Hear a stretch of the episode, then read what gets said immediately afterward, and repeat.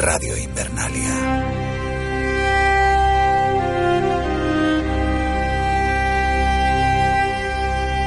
Se acerca el invierno.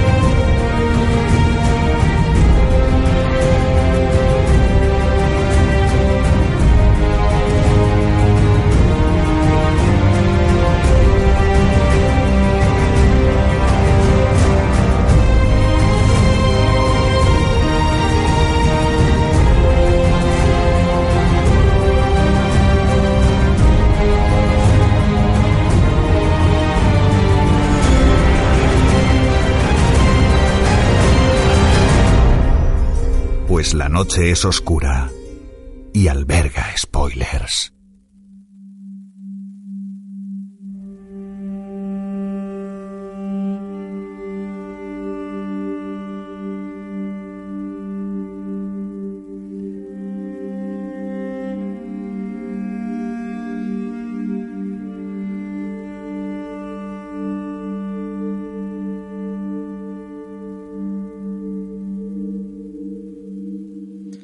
Hola, ¿qué tal? Bienvenidos, bienvenidas eh, una semana más a Radio Invernalia, a este podcast de Juego de Tronos, donde, como ya sabéis, analizamos todos los capítulos de la serie eh, de HBO, que, como sabéis, lo peta mucho y que, como sabéis, estamos muy, muy enganchados. Ya sabéis que quien nos habla es eh, David Mulé y que, como siempre, pues contamos con nuestros queridos compañeros. En primer lugar tenemos a la señorita Gemma Yats. Hola a todos. ¿Qué tal, señorita Yats? Pues muy cerca del muro, del norte. Cerca del muro, efectivamente, de enviada especial esta semana. Estoy de corresponsal en el muro y, y nada, parece que, que, bueno, que se van acercando. Se van acercando los muertos. Los muertos no sé, pero gente que camina mogollones. Ah, pues mira, pues eso. ¿Están cogiendo, están dando vueltas también como los caminantes blancos para encontrar pista o cómo es eso? O se parecen todos, o sea, o eso o me hacen la pirula, no lo sé muy bien, Puede pero ser. sí, sí, sí. Puede ser, puede ser.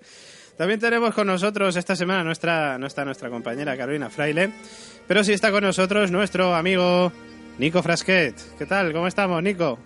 Hola, ¿qué tal? Un placer estar aquí Igualmente. con vosotros, que estoy encantadísimo otra vez de, de reencontrarme con... Igualmente, igualmente. Y hoy no hablamos de The Leftovers, aunque ya hablamos Ah, ¿no? bastante. Joder, pues yo venía a hablar de... de The Leftovers. No, en serio, ¿no, no vamos a hablar de No ello? vamos a hablar de The Leftovers. Hablamos de serie de HBO, pero no de The Leftovers en este caso. Bueno, ya haremos algún paralelismo. Bueno, para quien no lo sepa, eh, Nico estuvo todas las semanas con nosotros también en el podcast de The Leftovers que llamamos Remember, analizando pues, los capítulos de esta de la tercera y última temporada de también la serie de HBO, The Leftovers. Y también tenemos con nosotros a nuestro querido eh, señor Oráculo. ¿Cómo estamos, caballero? Valar Morgulis. Valar Doaeris. ¿Cómo estamos, caballero? Bien, a ver si no tenemos tantos accidentes como la semana pasada y espero esta vez sí quedarme hasta el final. Sí, sí, sí, sí. Bueno, va- esperemos, esperemos que no tengamos ninguna ningún fallo técnico. Yo voy a estar aquí vigilando de vez en cuando que todo se esté grabando, porque miedo me da. Estoy desde el muro, vigila bien que no se cuelgue ni- ningún caminante. Sí, sí, sí. Nosotros esta semana... Eh, el, Sí. No, iba a decir que el Señor de Luz me, me dice que por ahora todo va a ir bien, que no sufráis por la presencia del oráculo, que va a estar. Bien, bien. Yo lo que, lo que iba a decir es que esta semana hemos cambiado el, el- el router y nos hemos enganchado directamente al cuervo de tres ojos. Entonces, a ver qué tal conexión nos da. Pero bueno, a ver, Bran ya le hemos visto en este capítulo que estaba un poco ido, no sé, no sé, luego comentaremos cositas, pero, pero vamos a ver qué tal conexión nos da Bran mm, para que nada se corte y nada falle. Y el Señor de Luz también, hemos invocado aquí a, a todos los dioses, a los siete también, o sea, esto es flipante. Bueno, en fin, que como siempre hacemos, eh, vamos a comentar el capítulo 3 de la séptima temporada de Juego de Tronos, eh, llamado La Justicia de la Reina, un capítulo pues que se emitió este pasado domingo en HBO Estados Unidos, domingo eh, día eh, mm, eh, ah, que me pierdo. Domingo día 30 de julio. eh, a la madrugada, ya lunes 31 de julio en España, eh, en HBO Estados Unidos y en España, en HBO España y en eh, Movistar Series. En Estados Unidos fue lo más visto de las temáticas, o sea, de los canales de cable, con una audiencia de 9.245.000, o sea que apenas perdió unos 2.000 eh, eh, televidentes aproximadamente. Eh, y en España, pues ya sabéis que como las audiencias son muy extrañas, porque como en Movistar lo emiten muchas veces, había que sumar también lo de HBO, pues no, esta temporada no contamos la audiencia de España. Pero ya os podemos asegurar que ha sido mucha. Eso desde luego. Como siempre hacemos, empezamos con opiniones en líneas generales de lo que ha sido este capítulo tercero de la séptima temporada. Vamos a empezar por nuestra compañera Gemma Yats. Cuéntanos, ¿qué te ha parecido este capítulo? Me ha parecido muy bien.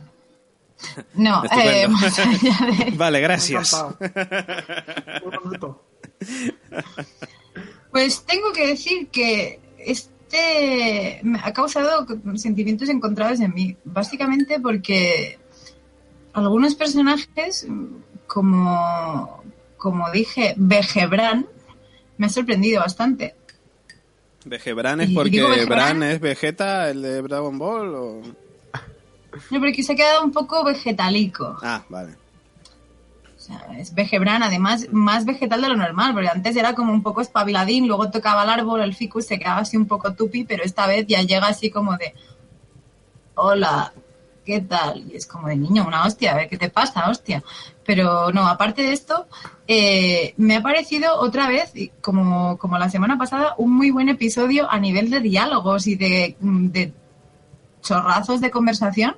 Ha habido momentazos, veas el momento Margatis, que ha sido muy guay, pero me quedaría con la conversación y ahora todos pensaréis, la de Johnny Daenerys. Pues no, me quedo con la de Varys y la de Melisandre. Pues yo sabía que iba a decir esa, ¿eh? Joder. Pero porque tú eres el oráculo, ya lo sabías. No, es que eh, muy interesante lo que dice. Además que se queda Varys que parece que lo domina y eh, malo. Sí, sí, sí. Correcto. Canción de Hielo y Fuego, que eso, bueno, no, no dijeron canción, pero sí dijeron lo de Hielo y Fuego, que eso... Claro, yo y yo creo que es la primera vez que se menciona de, digamos, de esa manera. He conseguido unir el hielo y el fuego. Ya ha terminado aquí mi, mi trabajo. Sí, sí, sí. sí. Claro, de hecho me parece muy guay y de vale, y voy a decir otra cosa que también que también va de dos y no es el sexo entre hermanos, sino que es el momento despedida de Ser Jorah y Sam. Qué bonito. Ha sido bonito también, ¿eh? Ha sido bonito también. Que por cierto, eh, se menciona no solo canción de, de Hielo y Fuego sucintamente, sino también hay un momento, es- no sé si lo habéis visto en inglés, en el que en el que Tyron dice eh, The Walking Dead. Dice, "No- me voy a encargar de, de vuestro The Walking Dead. Hostia, qué grande. Es como, ah, mira. Sí, Los, eso. walking, los walking Dead, He- sí. sí. he visto que han ha escrito gente artículos en, en la dirección de decir que era como un homenaje a The Walking Dead. Bueno, no sé. Yo que- tanto como un homenaje. es que, bueno, un homenaje sí, como una referencia, no sé cómo llamarlo. A ver, son muertos bueno, que andan. es ¿eh? que en, en inglés, en inglés los- estos muertos vivientes estándar de The Walking Dead, que ¿el nombre cuál es? Yo creo que Caminante. Walking Dead, Walking eh, Dead, caminante muerto. por eso digo Ya, que ten en cuenta que esta gente se plantea muy bien la, cómo, cómo está todo escrito, y Ujú. sobre todo porque The Walking Dead es, digamos, la otra serie de éxito, de éxito Sí. de masas, aparte de Juego de Tronos. Es decir, están las dos ahí en el, en el Olimpo de, hablando de masas. Sí, sí, sí. Entonces, ¿tú crees que lo tenían en mente cuando lo han dicho? Sí, yo creo que sí. Yo creo que es un poco meada en la boca de The Walking Dead. Así, de buen Venga. rollo, de buen Sí, rollo. no, es Bueno, mi opinión, ¿eh? pero me, me hizo gracia, me hizo gracia. Gemma, termina con tu resumen. ¿Te quedan cosas? Siempre me quedan cosas, pero me las guardo para luego, porque si lo digo todo ahora me puedo ir a mi casa. Bueno, ya estoy en mi casa y ya está. Entonces sería la gracia, ¿no? De que todos nos quedáramos un ratito aquí. Perfecto. Señor Nico Frasquet, cuéntenos, ¿qué te ha parecido el capítulo? Pues. Pues. Es, a mí el capítulo me, me ha gustado, pero bueno, lo que me parezca a mí, yo creo que es poco, poco interesante. Yo creo que en este capítulo sí que da la sensación de que se, se están preparando como las piezas en el tablero de este Juego de Tronos, ¿no? Es un, capi- un capítulo basado en la, la forja de alianzas. Pero más allá de eso, hay ideas políticas interesantísimas de las que se puede, de las que podemos hablar, ¿no? Que es un capítulo que da mucho juego, que se despliegan pensamientos a los que se puede sacar mucho partido. Es curioso porque el capítulo se llama La justicia de la reina. Y de la justicia de la reina yo re- destacaría la palabra reina porque Sí. en este capítulo se hace mucha mención, sobre todo en la conversación que, que tiene Jon Snow y la Khaleesi, de la legitimidad del poder, que es por qué eres tú legítimo para el poder y por qué yo no. Eh, a mí lo que me gusta mucho de Juego de Tronos es que se- es un mecanismo interesantísimo para entender, para entender política.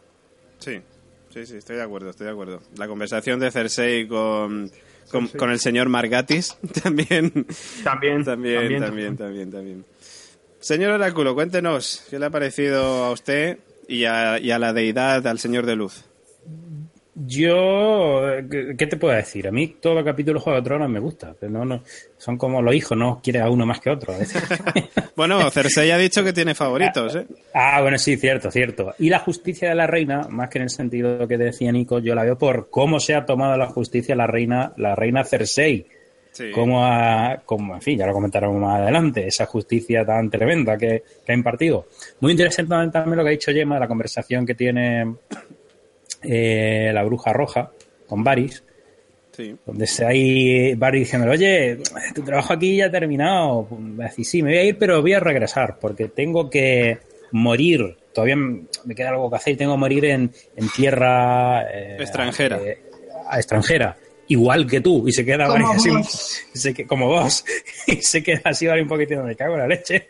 Cierto, cierto, cierto. Y, y luego también lo que ha dicho Nico, esa conversación sobre la legitimidad que tiene eh, Daenerys como reina. Mm, Hombre, todos sabemos Jon Snow, el papel que tiene. Y de hecho, en esta temporada, no lo puedo decir, pero vamos a saber más sobre quién tiene más legitimidad. Ya, ya, ya, ya. Bueno, vamos por la por el por el Ay, tema de. Targaryen, me imagino, cosillas así. No, Claro.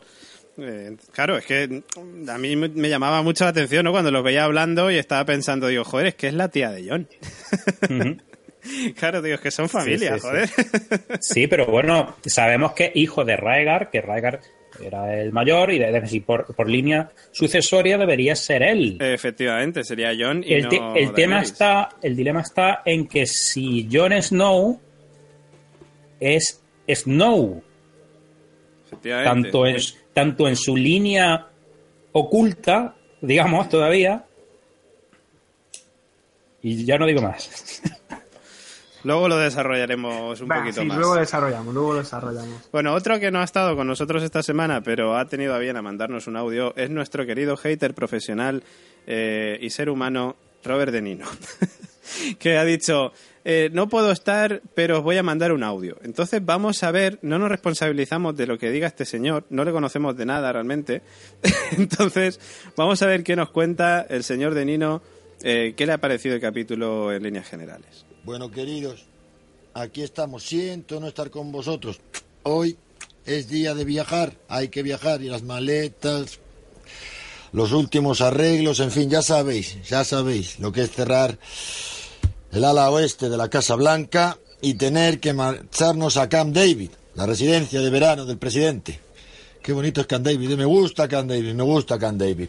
Bueno, qué deciros del último episodio de Juego de Tronos. El último episodio de Juego de Tronos que nos ha dejado una pérdida irreparable, la de Diana Rigg. Y diréis, ¿pero quién coño es Diana Rigg? Pues coño, ¿quién va a ser Diana Rigg? ¿Qué va a ser Diana Rigg? ¿Cómo me preguntáis eso? Dios bendito. Pues Diana Rigg es ni más ni menos que la reina de las espinas. La, que, la cual nos ha descubierto nos ha dejado un gran sabor de boca. Quizá posiblemente el mejor secundario, ¿eh? el mejor secundario de toda la serie hasta hoy. Y que nos ha descubierto antes de marcharse quién fue el, quien envenenó al niñato ese malcriado de, del rey Joffrey. Sinceramente os diré que yo no lo sabía. Por lo demás, el episodio ha sido un episodio bueno, un episodio bueno, en el que hemos tenido, nos esperábamos más intensidad, nos habían creado más expectativas, ¿no? Con esto de la intensidad y, bueno, ¿qué queréis que diga? El encuentro entre la rubia de bote y el resucitado de John Nieve, yo me esperaba más, ¿no? el mundo va a ser la hostia, va a ser la hostia. Sí, ¿qué quieres que te diga? Tampoco, tampoco, ¿no? Pero vamos. Fíjate que para, no, vamos, fijaros que para mí eh, tuvo más, más potencia, ¿no? Quizá porque estuvo un, otro gran secundario, ¿no? Euro, ¿no? que joder, oye, el tío, esa aparición que hace ahí trayéndose a, a las prisioneras, ¿no? A Arena y a su y a su hija y tal y cual, ¿no? Ese momento con Cersei, con luego con Jamie, se come. Yo creo, fíjate en intensidad, se come, se come. El encuentro entre la rubia de bote y el resucitado. Por otro lado, deciros que lo que se esperaba entre la rubia de bote y el resucitado se veía venir. La tía no se lo traga, el otro intenta convencerla, ninguno cede el paso, y como a la rubia de bote, con eso de que tiene tres bichos alados, se le está subiendo el poder a la cabeza, pues pasa lo que pasa, ¿no? Esta va a terminar como Nicolás Maduro, ¿no? Pues eso, diciendo eso de adiós Mr. Trump y que le termine echando a ella. Pero bueno, en fin, queridos, ¿qué queréis que os diga, no? Eh, la escena, también deciros que la venganza de Cersei frente a, Eliara es cojonuda. Eliaria, perdón, Eliaria. Que mal hablo a veces, coño, que mal hablo. Ha sido cojonuda. Es otra de esas escenas de una intensidad brutal. Que vuelvo a decir, para mí, supera al encuentro entre. Entre. la rubia de bote y el resucitado. Quizá porque. Mm, es una escena demasiado previsible os digo la verdad, es una escena que es que desde que ves cómo llega ya sabes que, que les van a quitar las armas, el barco lo van a mover para un sitio, eh, que va a haber tensión en la que yo no te reconozco, tú no me, si no te arrodillas por el tal, no sé qué. Entonces, bueno, te, te, alojo en mi casa, que en el fondo viene a ser un poco, pues quedas detenido, ¿no? Yo sé, yo sé, yo sé, lo que quieres que te diga, ¿no? La escena entre en Invernalia, ¿no? Entre Sansa y su hermanito el Ruedas. ¿Qué quieres que os diga, no? Ni fu ni fa. Bueno, pues vale. ¿Qué quieres que te diga, no? Tampoco, tampoco se esperaba mucho. Eh, y lo de que Sam no le reconocen su valía al, curar a,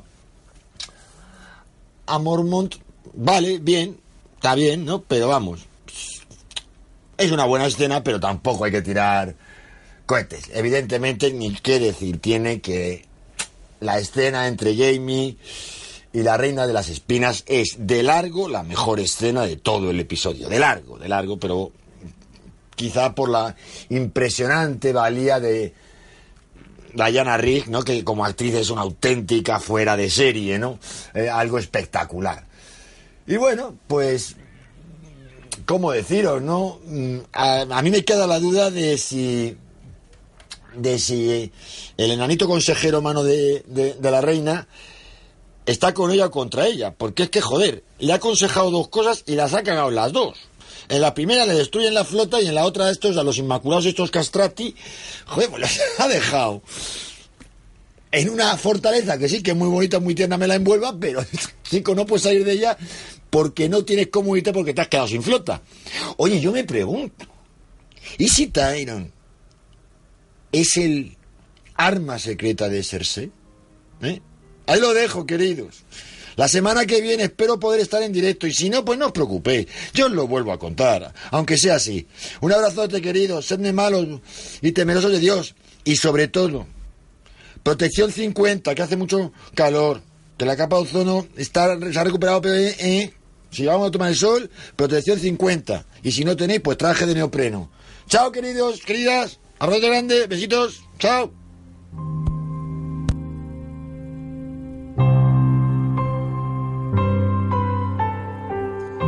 Bueno, pues ahí teníamos al señor de Nino, que también nos hacía llegar su audio comentario, que ya sabéis que el señor de Nino viaja mucho, viaja mucho.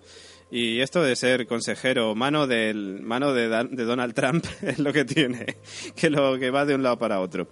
Eh, bueno, ahí teníamos la opinión de Robert y yo he de decir que estoy de acuerdo en algunas cosas. Yo creo que, que aunque hay muchas cosas que, que me han gustado del capítulo, eh, la, la conversación de Jamie y Olena ha sido muy, muy, muy guay.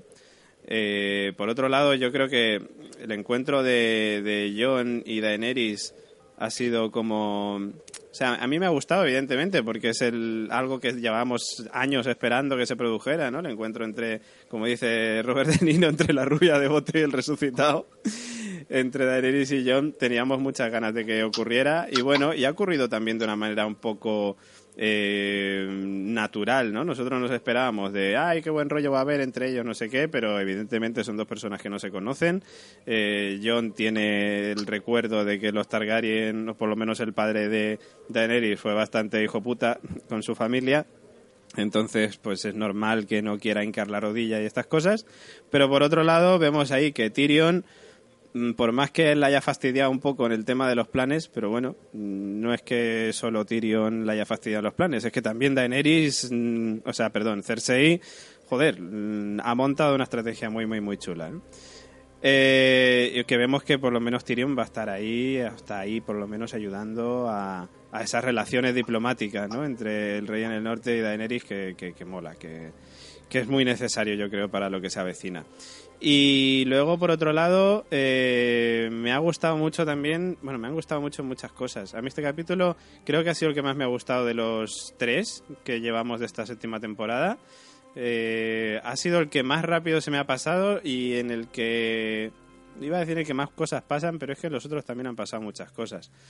Ha estado muy guay también la escena. Ah, Todas las escenas yo creo que han tenido algo muy chulo. O sea, es que eh, es así. Y luego también lo que decía Nico, eh, lo que se aprende de política, ¿no? En, en, en Juego de Tronos. Y es algo que yo pensaba que, que podía correr peligro un poco con estas últimas temporadas, ¿no? Porque ahora es como que, venga, ahora todo tiene que ser guerra y estrategia y no sé qué. Pero me mola que todavía sigan conservando un poco de, esa, de ese politiqueo, de de Meñique que a saber qué estará tramando, porque yo, bueno, en fin, yo no me fío de Sansa. Ya lo dijimos la semana pasada que estamos con nuestra amiga Nadia Guni, que Sansa yo creo que es una hija de puta. Eh, y Meñique me parece que le va a comer la oreja bastante. Y no sé cómo... La oreja y otras cosas que no van a ser la oreja. Sí, sí, efectivamente. Yo creo que al final ahí va a haber follisca. O sea que no sé, no sé, no sé. Bueno, si os parece vamos a ir a comentar el capítulo ya más detenidamente, no sin antes recordar, pues como siempre, nuestras queridas vías de contacto en la dulce voz del señor Oráculo. Ahí, a traición, ¿eh? Ya sabes, no está caro, te toca a ti. Bueno, tenemos una sucursal de podcast asociado a la constante, del que estáis escuchando en este momento Radio Invernalia FM, Eso es, eso es. en iBox que nos pueden buscar por la constante. Tenemos el, el, el podcast de Westpod, que ya ha terminado y ya que seguiremos su momento. Efectivamente, estamos esperando al año que viene que estrene la segunda temporada de Westworld para continuar con el Westworld. Bueno, nosotros tenemos el Westpod. Tenemos, el- el- en fin, el podcast principal que he dicho, la constante. Tenemos este, Radio Invernalia. Tenemos también con Carol como presentadora eh, Conte de Tardis. Que ojo, la semana que viene tenemos ahí una sorpresilla que vamos a montar Gemma y yo para Conte de Tardis. Sí, sí, sí. Seguidores de Doctor Who, seguirnos en redes. Tenemos también el, el, pod- el podcast de, de Walking Dead. El podcast. El podcast. ¿Qué más? ¿Qué más? te- tenemos. Pero tenemos Remember, que ya está ahí para la posteridad. Claro. Donde hablamos Remember, de el podcast dedicado a Leftovers. Eso es, eso es. ¿Quién más tenemos, Ya David? está, ya está, ya de momento no tenemos más podcast. Pero vamos a tener más. Algo me dice que vamos a tener más. Vamos a tener más porque ya lo fuimos anunciando en redes y próximamente, digamos, coming soon, también saldrá El Séquito, un nuevo podcast también de la Factoría de la Constante.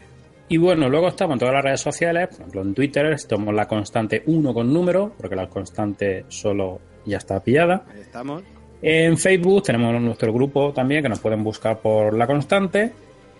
Y bueno, y el, el resto de redes también, por la constante. Sale el logo del lobo Wargo, con ahí una mezcla extraña de, de logos, que hay también con Perdido y con, y con The Walking Dead, una mezcla extraña que hay en el logo. Eso es, eso es. Y yo no sé qué más, recuérdame, David, tú como Pues haces estos ataques a traición, en plan meñique. Pues estamos ahí en Twitter, como decías tú, en Facebook, en Instagram también, como La Constante Series. Y también nuestra página web. Y la página web, laconstanteseries.com. Efectivamente, nuestro correo electrónico, laconstanteseries.gmail.com, donde nos podéis mandar pues todo lo que os apetezca. Si queréis comentarios más largos o yo qué sé, pues unos cheques gourmet, no sé, lo que os apetezca, un jamón, un vale por un jamón, o un viaje, un, yo qué sé, alguna cosa así, pues lo podéis hacer a través de laconstanteseries.gmail.com. Y en nuestra web, laconstanteseries.com, como siempre os recuerdo cada semana, encontréis también un enlace, un, un banner que vais a ver ahí naranjica que pone apóyanos en Patreon. Esto es muy importante para nosotros y también para vosotros. Porque el Patreon, que es patreon.com barra la constante, podéis hacer también desde esa dirección directamente, pues os permite a vosotros, por un lado, tener un montón de contenidos extra, más trabajo que hacemos, aparte de nuestros podcasts, como videoblogs, eh, como fotos de nuestras grabaciones, eh, mm, eh, chupitos constantes también, que los chupitos constantes son portadores de buenas nuevas siempre, porque anunciamos ganadores de sorteos de colaborador del mes o de o del ganador del sorteo del mes, que por cierto, ganador del colaborador del mes este, este mes de julio, que estamos ya a 1 de agosto, pero bueno, el ganador de julio ha sido Al Cross, nuestro querido eh, Patreon que nos sigue desde, desde Miami, desde Florida, eh, en Estados Unidos, y que en un ratito esperamos tener con nosotros también hoy esta, esta noche. Y bueno, pues qué más, aparte de eso podéis también vernos en directo, como están haciendo ahora un montón de amigos nuestros, de Patreon nuestros. Por cierto, hoy le mandamos un abrazo muy fuerte a Belén, a la hija mayor de, de nuestra Patreon Toñi Bepa, que le mandamos un fuerte beso desde aquí, un fuerte abrazo desde Radio Invernalia. Sí. Y, y- y muchos más que nos están comentando por la, nuestra emisión en directo, como Nani Prado, que también está ahí diciéndonos cositas. Eh, que de hecho nos está diciendo un montón de cosas, que ya luego iremos leyendo de vez en cuando. De Eh, hecho, sí. mm, si me permites, David, quería aprovechar para decir que nuestros patrons están muy de acuerdo, tanto con Robert como contigo, en lo que se está diciendo. Bien. Y le dicen al oráculo que por favor no se venga tan arriba, porque esto como que, como que da pie a tirar del hilo. Y está todo el mundo muy tenso. Claro, claro, claro. claro. Voy a hacer una predicción, ¿eh? Así que David me va a poner la música dentro de un rato. Hostia. Venga. Va va a ser muy rápida y concreta. El oráculo vuelve con sus poderes renovados. El Señor de Luz eh, va a hablar a través de él. Pues, Y eh, solo va a ser una, ¿eh? Solo va a ser una. Solo va a ser una, bueno, pero, pero ahí está, ahí va a estar. Pues eso, que Patreon es muy importante para vosotros porque os da un montón de cositas extras y también para nosotros porque nos ayuda a mejorar tanto a nivel técnico y en un montón de cosas que, que, bueno, que hacen que podamos ir ofreciéndoos un podcast, una serie de podcasts mejores. Y eso os lo agradecemos mucho de, corazón que nos estéis apoyando ahí. Bueno, como decía el señor Oráculo, nos podéis escuchar tanto en iVoox como en iTunes. Y en iVoox os voy a leer muy, muy, muy rápidamente los comentarios que nos dejabais en el podcast de la semana pasada. Tenemos a Bernardo Pérez, que nos dice, el día que, se, que me animo a escribiros, va y leéis a velocidad por cuatro. Muy buen programa. ¿Dónde, ¿Dónde ese campamento de Harry Potter? Pues eso nos gustaría saber, porque entendemos que en Hogwarts, ¿no? Que es donde se ha ido Carolina Fraile esta semana, al campamento de Harry Potter. Todavía no sabemos nada de ella. Eh, estar ahí estudiando pócimas y estas cosas que hacen los aprendices de, mago. Eh, tenemos también a Harold Sandoval Peña que nos dice Mbappé al Madrid se concretará. Pues esto es una pena que no esté Robert De Nino porque él seguro que te lo podría explicar mejor que yo. Yo no tengo ni idea, ahora mismo estoy bastante desconectado del fútbol. Harold Sandoval también nos dice eh, la ventaja de vivir por estos lados es que veo cenando Juego de Tronos eh, por la noche. Pues sí, qué suerte, qué suerte, porque él no se... Deja, no, déjame decir que, pues, suerte o no suerte, David Molé, porque, a ver, o sea, hay escenas que yo he preferido no ver mientras cenaba, que harían vomitar a una cabra. Pero e- Entonces, mm, tengo que decir que es una suerte y una putada para el pobre Harold. Pero en este capítulo no ha habido mucha escena chunga, ¿eh? Eso... Lo he echado de menos, de hecho. Sí, Era sí. como de, me falta ese punto del cambio de plano de El toque ese gore. mm, trampantojo, ¿no? Como decían en Westworld, de engañarte, de decir, parece esto, pero no, pues un poco así. Sí, sí, sí, sí. Pues bueno, pues es que Harold nos escucha desde Nicaragua, si no me equivoco. Eh, y, y bueno, pues claro, el cambio horario pues le viene bien para verlo en directo. Toñi Bepa también, nuestra Patreon, nos dice la escena de Nimeria con Aria se grabó en una reserva de lobos. Los animales eran reales. Pues mira, ahí tenemos el, el, dato, que por cierto decíamos que esta semana os íbamos a comentar. Ya lo hace Toñi Bepa. Dice eran reales, pero se les amplió el tamaño. PJ Cleaner, que es también nuestro Patreon, nos dice en un comentario muy rápido y escueto, dice, hola, adiós, besos. Me encanta PJ. Eh, pues besos también para ti, PJ. Y luego María A dice, habláis de que a Tien Arena le espera una buena en el siguiente capítulo, pero el plato fuerte será el Aria, que mató a la hija de Cersei con un beso. Me parece que la escena de la Septa Shane va a quedar en nada al lado de esta.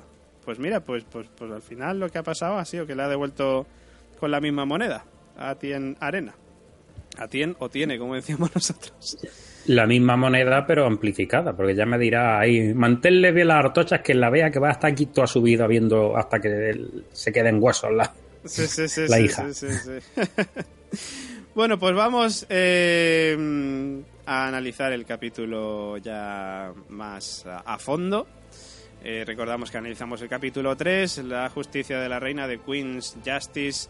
eh, pues como ya sabéis, escrito por David Benioff y D.B. Weiss y dirigido por Mark Mylod. Y que arranca pues con John Nieve y Ser Davos en Recodragón. Eh, allí es recibido por la comitiva de Missandei y Tyrion, quienes les piden que entren en las armas, tanto estas como su embarcación es requisada, y ellos son conducidos hacia el castillo. Mola también, por cierto, el, el encuentro entre, entre Jon y Tyrion. ¿eh? Yo, yo lo decía la semana pasada que tenía muchas ganas de volver a verle juntos. Hay cierta, cierta complicidad. Sí, sí, sí, se nota. Hay buen rollo, hay buen rollo. Hombre, se ha notado en todo el capítulo, ¿no? Él también le ha ayudado luego, o sea, me mola, me mola. Son dos personajes que juntos me, me molan mucho. Luego, ya sabéis que podéis cortarme en cualquier momento. Eh, luego vemos que Tyrion y Jon rememoran su último encuentro, que Davos le pregunta a Missandei por el origen de ella, que ella dice que es de Nat. Eh, y entre tanto vemos a Varys y a Melisandre, que están conversando. Y bueno, pues aquí hay una hay varias frases en esta conversación bastante interesantes, ¿no? Como, como la parte en la que Melisandre le dice a Varys que, que bueno, que ha, realizado su cometido, ha conseguido que el hielo y el fuego se unan. Eh, y bueno, y también le cuenta a, a Varys que, que, bueno, que no sale a recibirlos porque el último encuentro que tuvo con John no fue precisamente pues muy agradable, ¿no? Y que bueno, y que su tiempo de susurrar a los monarcas ha terminado, aunque Varys le dice que esto es un vicio, que esto no se puede acabar. Y, y bueno, pues Dice, dice que es como el león que prueba la sangre humana. Efectivamente. Y después, bueno, Melisandre le dice que va a volver a Volantis, pero que en cualquier caso regresará una última vez, que está abocada a morir en tierra extranjera, y Varys también. De hecho, aquí yo me quiero parar. Porque, claro, o sea, sabemos que Melisandre eh, sabe muchas cosas. O sea, Son Nieve no sabe una puta mierda, pero Melisandre sabe muchas cosas. Entonces, eh, claro, quiere decir que el Señor de Luz sabe que Varys va a dejarnos pronto, porque claro, le hemos visto ahí muy morenazo, ¿no? De que ha estado pasando unas vacaciones en Benidorm y tal, Sí, es verdad, estaba más moreno. pero... Pero claro, o sea, ¿de qué sabe Melisandre? O sea, ¿qué sabe el Señor de Luz acerca de Varys? Pues la semana pasada ya vimos que le ponían un poco en entredicho su misión acerca del apoyo a la reina, el no apoyo, el tema de, de ser fiel o infiel a la corona. Y, y hoy hemos visto que le auguran la muerte pronta. Entonces, mm, Fíjate que Melisandre parece que tener bastante claro que va a volver para morir. No sé si esto relacionarlo con lo que comentamos de la leyenda de la espada portadora de luz era, ¿no, David? Sí, la, la espada. Eh, es decir, como cuántas muertes, cuántos sacrificios ha pedido la bruja roja en todas las temporadas de Juego de Tronos. Y si ella diera su vida en un sacrificio, ella misma, en algún momento de la serie, clave. Pregunto. Sin palabras, me ha dejado. Pues ostras, es que no, no, no sé. ¿Puedes repetir la pregunta? Porque es que no- ahora mismo no te sé qué contestar, ¿eh? No, yo iba a decir eso, que. Melisandre ha pedido mucho sacrificio y que ella tiene bastante claro que va a regresar para morir. Lo, lo ha Sí. dicho más o menos en esta conversación. Entonces, no sé si en un último momento ella va a sacrificarse a sí misma, no sé si para crear esa espada legendaria o vete tú a saber, Mm. pero que en algún momento yo creo que como redención, ¿cómo se diría? Redención redención. redención, que ella ofrezca su vida, ese último sacrificio para pagar, digamos, todos esos errores que ella admite haber cometido en esta conversación, además. Hombre, de hecho, ya uno de los que ha hecho ha sido interceder, ¿no? Un poco por, el norte. Y, y, claro, el encuentro, de, de hecho, ya dice, ¿no? Que su encuentro con, su desencuentro con John, pero realmente el desencuentro que peor tuvo fue con Ser Davos, que ahí también está. Y, y fue un poco tenso, que de hecho yo esperaba, esperaba a ver si lo veíamos, a ver qué pasaba. O sea, un cruce de miradas algo tenso. Yo creo que sí que lo he echado un poco de menos, que a lo mejor ocurrirá en un capítulo venidero porque todavía no, no se han ido de Roca Dragón. Pero yo sí que esperaba un momento de tensión entre ellos.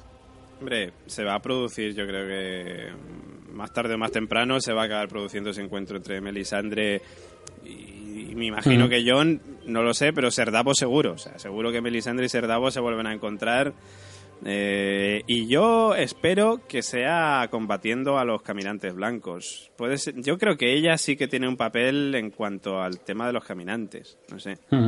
Nico, estás muy callado. Y- yo estoy seguro de que tú tienes teorías. Eso, eso es peligroso porque está pensando, ¿eh? Sí, sí, sí, sí, sí. Yo, yo es que estaba esperando a que llegaras a, a la parte de, del, ban- del banquero de- del Banco de Hierro, porque es que hay, hay una cosa, es que tampoco quiero, vosotros estáis con teorías y tampoco me quiero ir a otro lado, pero es que hay una parte, hay un plano interesantísimo al inicio del capítulo, no sé si os habéis fijado, que, que aparece, eh, está, está llegando John y el plano se sitúa entre una hoz y un cuchillo. Como John está a punto de llegar a donde está Daenerys, que realmente Daenerys lo que está representando es el papel de una revolu- revolución obrera, en este, en este caso una, Sí. una revolución de liberadora de cadenas. Sí, sí, la hoz y el cuchillo se parece mucho a la hoz y, el martillo. martillo. Eh, es, cu- es curioso como este elemento parece ir de la mano de la filosofía de la Ujú. que además es definida en la, en la escena con el, con el banquero de- del Banco de, de Hierro por Cersei como una revolucionaria y no como una monarca. Es decir, estas revoluciones, es una revolución obrera, trae de la mano eh, a que Khaleesi debilite el poder de los bancos, es decir, como indica Cersei, debilitan el poder financiero en el que está construido poco menos que un sistema, eh, está construido como un sistema esclavista.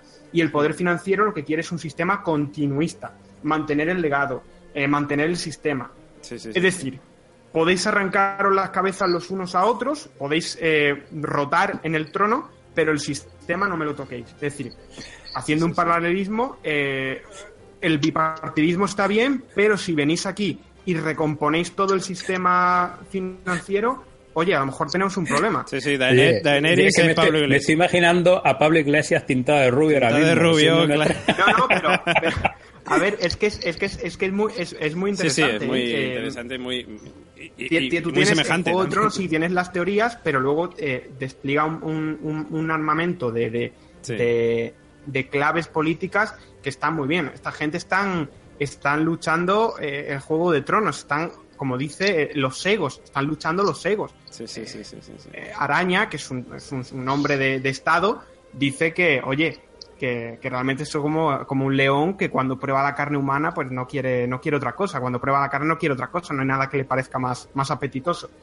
Eh, yo ya os digo, además, incluso con esto, ¿no? Eh, hay una escena bastante interesante que pasa un poco desapercibida, que es cuando Davos habla con, con la con la tipa esta, ¿cómo se llama? La que Sunday.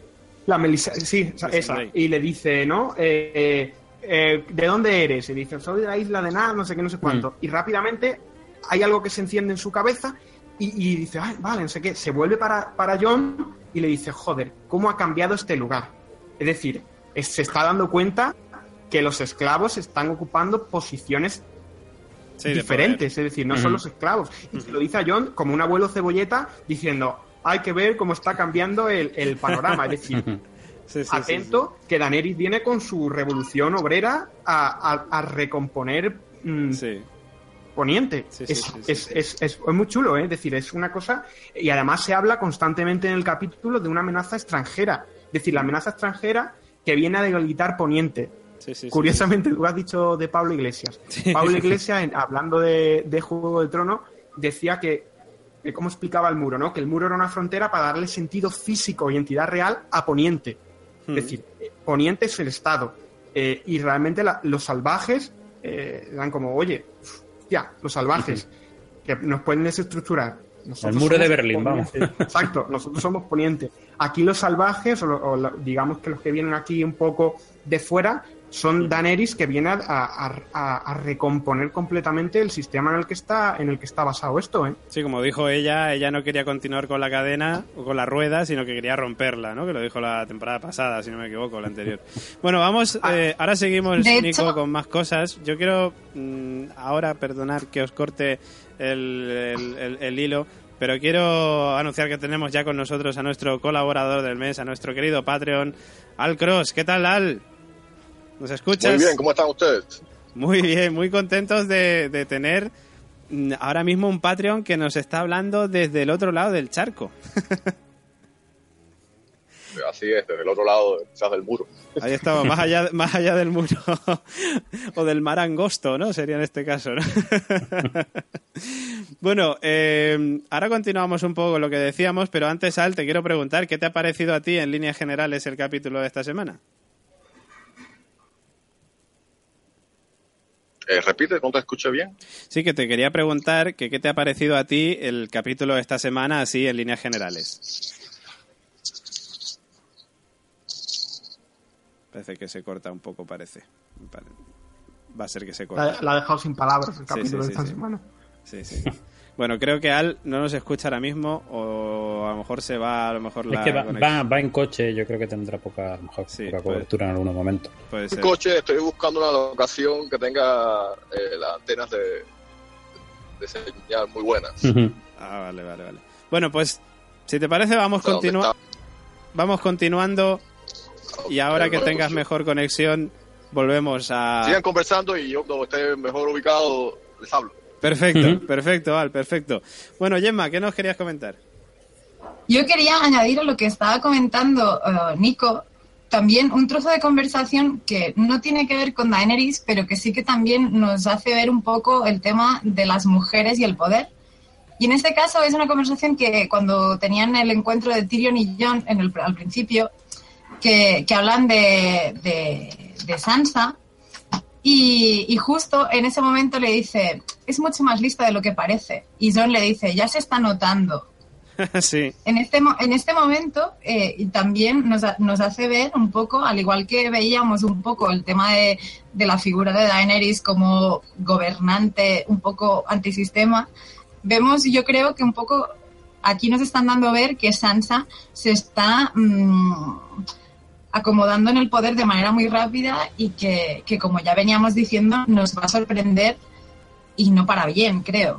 sí, vamos, que Sansa, de hecho, la temporada pasada no le, no le importó pactar con el diablo, como quien dice, con tal de conseguir la victoria, ¿no? Una cosa así, ¿no? Porque ese pacto con, con, eh, con Meñique sabemos que mm, tarde o temprano va a pasar algo. O sea, yo no me, no me sigo fiando de Meñique y todavía no sé por dónde va a salir él, pero estoy convencido de que por algún lado saldrá y que no sé si saldrá muy, muy, muy, muy caro haber realizado ese pacto con, con Meñique, pero sí es posible que nos lleve, que nos dé algún que otro susto, yo creo. Meñique que además hace una, una comparación muy chula eh, de lo que está pasando y, le da el consejo a, a Sansa de que, de que en su mente sea como un tablero de ajedrez. Es decir, que se adelante a los movimientos, que es, es su truco. Es decir, realmente Juego de Tronos es un juego de tronos. Nunca Tal mejor cual. dicho. Por eso yo creo que es hasta más acertado llamarla Juego de Tronos que Canción de Hielo y Fuego, ¿no? A- a- por lo menos eh, me, Sí. me- me parece. Sí, sí, Eh. Porque realmente lo que trata es una partida de ajedrez enorme eh, en el que se van moviendo las piezas y se va recomponiendo el tablero. Y, y este tipo, eh, Meñique, que es tan listo, eh, lo sabe perfectamente y le da el consejo. Es decir, Totalmente. además es el que susurra también un poco a- al oído de, de Sansa, De y, el- esa, esa dupla que se va a formar sí va a ser un poco temible. Sí, sí, Yo creo sí. que temible. Bueno, voy a retomar por donde estábamos, que lo habíamos dejado en esa conversación de, de Melisandre con Varys, y que yo creo que... A mí lo que me dejó mosqueado, yo no sé si vosotros lo sabéis, es si Varys de dónde es, porque él lo comentó en algún momento, pero entiendo que él es de que, que él no es de Poniente, que él es de fuera, ¿no? Porque si le ha dicho que tiene que morir en tierra extranjera y tal, a no ser que tenga... Porque no veo yo ahora mismo a Varys volviendo a, Esos, a lo mejor. ¿no? Voy a, buscarlo ahora mientras hablamos, porque es que yo mm, sé que, me, que Varys lo comentó, pero no sé Es, es de, es de Lis. Lo estoy De leyendo, ¿eh? De Lis, de la isla de Lis. De la ciudad del Libres. o- Es de la ciudad del Libre. o la sea, ciudad que del es- Libres. Vale, o sea que es del otro lado. Claro, entendemos que morir en tierra extranjera para Varys es morir en Poniente. Claro. Bien, vale, perfecto. Pues bueno, por otro lado, tenemos eh, a John a- con, con Davos y tal subiendo por ese por esa muralla china más pequeña, que es la que tienen en Roca Dragón, eh, con ese susto que se pegan, por cierto, cuando pasan los dragones por allí, que se quedan flipando. Eh, y bueno, pues eh, que me moló, por cierto, a Tyrion diciendo, joder, es que te diría que, que sí, pero es que uno no se termina de acostumbrar a estas cosas. Llegan allí a... Una cosa. David, os, os habéis fijado en el momento en el que, en el que pasa el, el dragón, ¿no? Que los, los interrumpe justo eh, cuando dice él que, que, es- que no es un Star, que no sé qué, no sé cuánto, y justo es cuando pasa el, el dragón. Que a- Cierto. acordaros, ¿no? De la conexión que tienen los dragones con, con los Targaryen. Los Targaryen. Es decir, Cierto, sí, sí, que sí. que el se acercó y tal, pero justo en ese momento y tal, es como, oye, cuidadito que la conexión aquí entre los, dra- entre los dragones y John sí. nos puede traer algo de algo Yo, de pen- yo pensé que sería un saludo a un Targaryen en ese momento y de hecho las notas puse, digo, ¿será un saludo a un Targaryen? De hecho, de hecho, no me extrañaría nada que más adelante ocurriera algún tipo de encuentro donde el dragón huela la sangre Targaryen. Pues, pues también, también. Y de hecho yo creo que se tiene que... Es que esa- esas cosas se van a producir tarde o temprano. Eh, Estoy convencido de ello. Eh, bueno, que por cierto, lo que decía eh, Nico, que justamente estaba John diciendo eso, de que, de que todos los Stark que han ido al sur eh, han tenido mala suerte, pero que él decía, dice, yo no soy un Stark. Claro, es un bastardo, ¿no? Pero bueno, sí lo es, sí lo es, y también es Targaryen. Bueno, eh, luego pues eso, tenemos a John con Daenerys, ese encuentro que tienen, que por cierto, ahora comentamos, eh, pero me quedo con el momento cuando Missandei presenta a Daenerys diciendo Daenerys de la tormenta de la casa Targaryen, la primera de su nombre, reina de los ándalos, los Rionari, los primeros hombres, señora de los siete reinos, la que no arde, protectora del reino, rompedora de cadenas. Y Ser Davos dice, mm, John Nieve, el, el rey en el norte. Y ya. Fue un momento maravilloso, o sea, porque era como de después de tres horas, ¿ya? ¿Ya? Es como, ¿puedo, se- pre- ¿puedo presentar a nieve? ¿Puedo? ¿Puedo ya? Y era como de, joder, cansina ya, joder. Pero claro, luego, luego empezó él también a decirle que le paró los pies cuando menciona lo de cuando le clavaron en el corazón. Empieza y oye, que este tío ha hecho esto, ha hecho lo otro, oye, que si no lo hemos dicho, no es por ser tan pretencioso como tú. Yo ahí he visto un poco de lo que decía lo que decía Robert De Nino la semana pasada de que a Daenerys se le podía ir de las manos en algún momento, que yo también estaba de acuerdo. Yo también lo he pensado, que es, que es como, joder, te vienen demasiado arriba Daenerys, por favor, que es que tienen más títulos que el Madrid, o sea, es que vamos, es impresionante. Pero bueno, en fin, ¿qué, qué os pareció este encuentro entre Jon y Daenerys? Eh, yo aquí donde voy a hacer mi predicción. Hostia, una, Yo no sé si es que... Qué eh, susto. espe- espe- esperemos que no detengan a nuestro colega Al. Sí, sí, sí, claro, que iba conduciendo, escucho por ahí una sirena, digo, espérate, que no sea la policía. Cuéntanos, señor Oráculo. ¿Cómo que te cuente? Ibas a decir algo, ¿no? Eh, Yo soy la música, no hago predicciones. Ah, vale, vale, que va a hacer la predicción, es verdad. Me encanta. Además, va a ser una frase concisa y solo le voy a decir una vez. Y no voy a dar ningún tipo de explicación. Vale, vale, espérate, que contacto, o sea, con- conecto bien con el cuervo de tres ojos. A ver, Bran, por favor. eh, es que Bran es el, el control técnico esta semana, es el realizador de- del podcast. Ponme, ponme la canción de Profecía.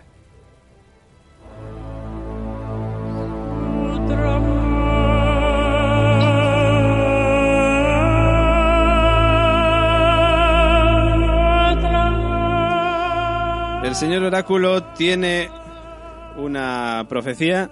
El señor de luz va a hablar a través de, de él. Bueno, estamos aquí ante la escena en la que John se niega a hincar la pierna. Sí. Y yo digo, John le va a hincar a Daenerys la pierna y algo más. cosa. Lo primero, figuradamente, y lo segundo, literalmente. Y ahí lo dejo.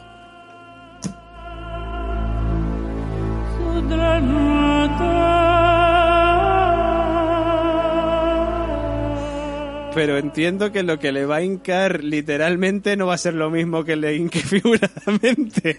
Yo no, son cosas distintas. Me gustaría pensar que no, porque si no, esta chica tendría un problema grave. Grave, muy grave.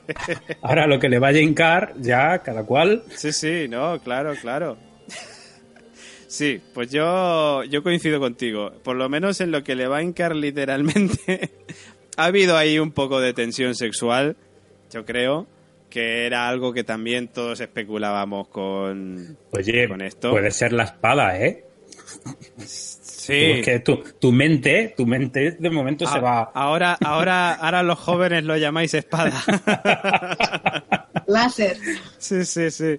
Eh, sí, y figuradamente imagino que te refieres a la posibilidad de lo que hablamos, de lo de la espada. La- no, no, claro, no, figuradamente la pierna, o sea, la frase está Ah, vale, vale, bien, vale. bien construida. O sea, no, yo no creo que se vaya a ver hincando la pierna, pero sí creo que va a ser fiel a ella. Vale, O vale, sea, vale. se- va, a tener a Daenerys como su reina al final. ¿Tú crees? ¿Tú no crees que cuando se entere John de que le toca Hombre, a es que, es que con, con Cersei, si digo la verdad, no lo veo. No, ya, ya, no, no, está claro. O sea, a ver, evidentemente va a apoyar a Daenerys, eso está clarísimo, Sí, sí. ¿no? Pero, pero en el momento en el que John se entere, o más bien de que Daenerys se entere de que John es el legítimo heredero de, Bueno, trono eso vamos a ver si se entera y cuando se entera y, vamos a ver. Sí, sí, Lo mismo si surge ese esa- ese romanticismo que yo creo que todo el mundo estaba espera- esperando entre ellos, pues oye, le daría igual, porque yo qué sé, va a ser la reina. Sí, bueno, a ver, yo lo que tengo claro es que, que John va a decir, mira, el, el trono de hierro te lo puedes quedar, yo no lo quiero. O sea, Hombre, sí, la, yo ahora mismo el, el perfil que tenemos suyo de Jon Snow es decir, que sí, seré un Targaryen y todo lo que tú quieras, pero que yo me voy a mi norte, que es lo que yo conozco, y, y a mí dejarme de lío. De entrada, Yo esto soy el de la dice, música. "Vamos Como dice el señor Oráculo en la constante, yo soy el de la música y a mí déjame... Perdona, Gemma, que, te he cortado.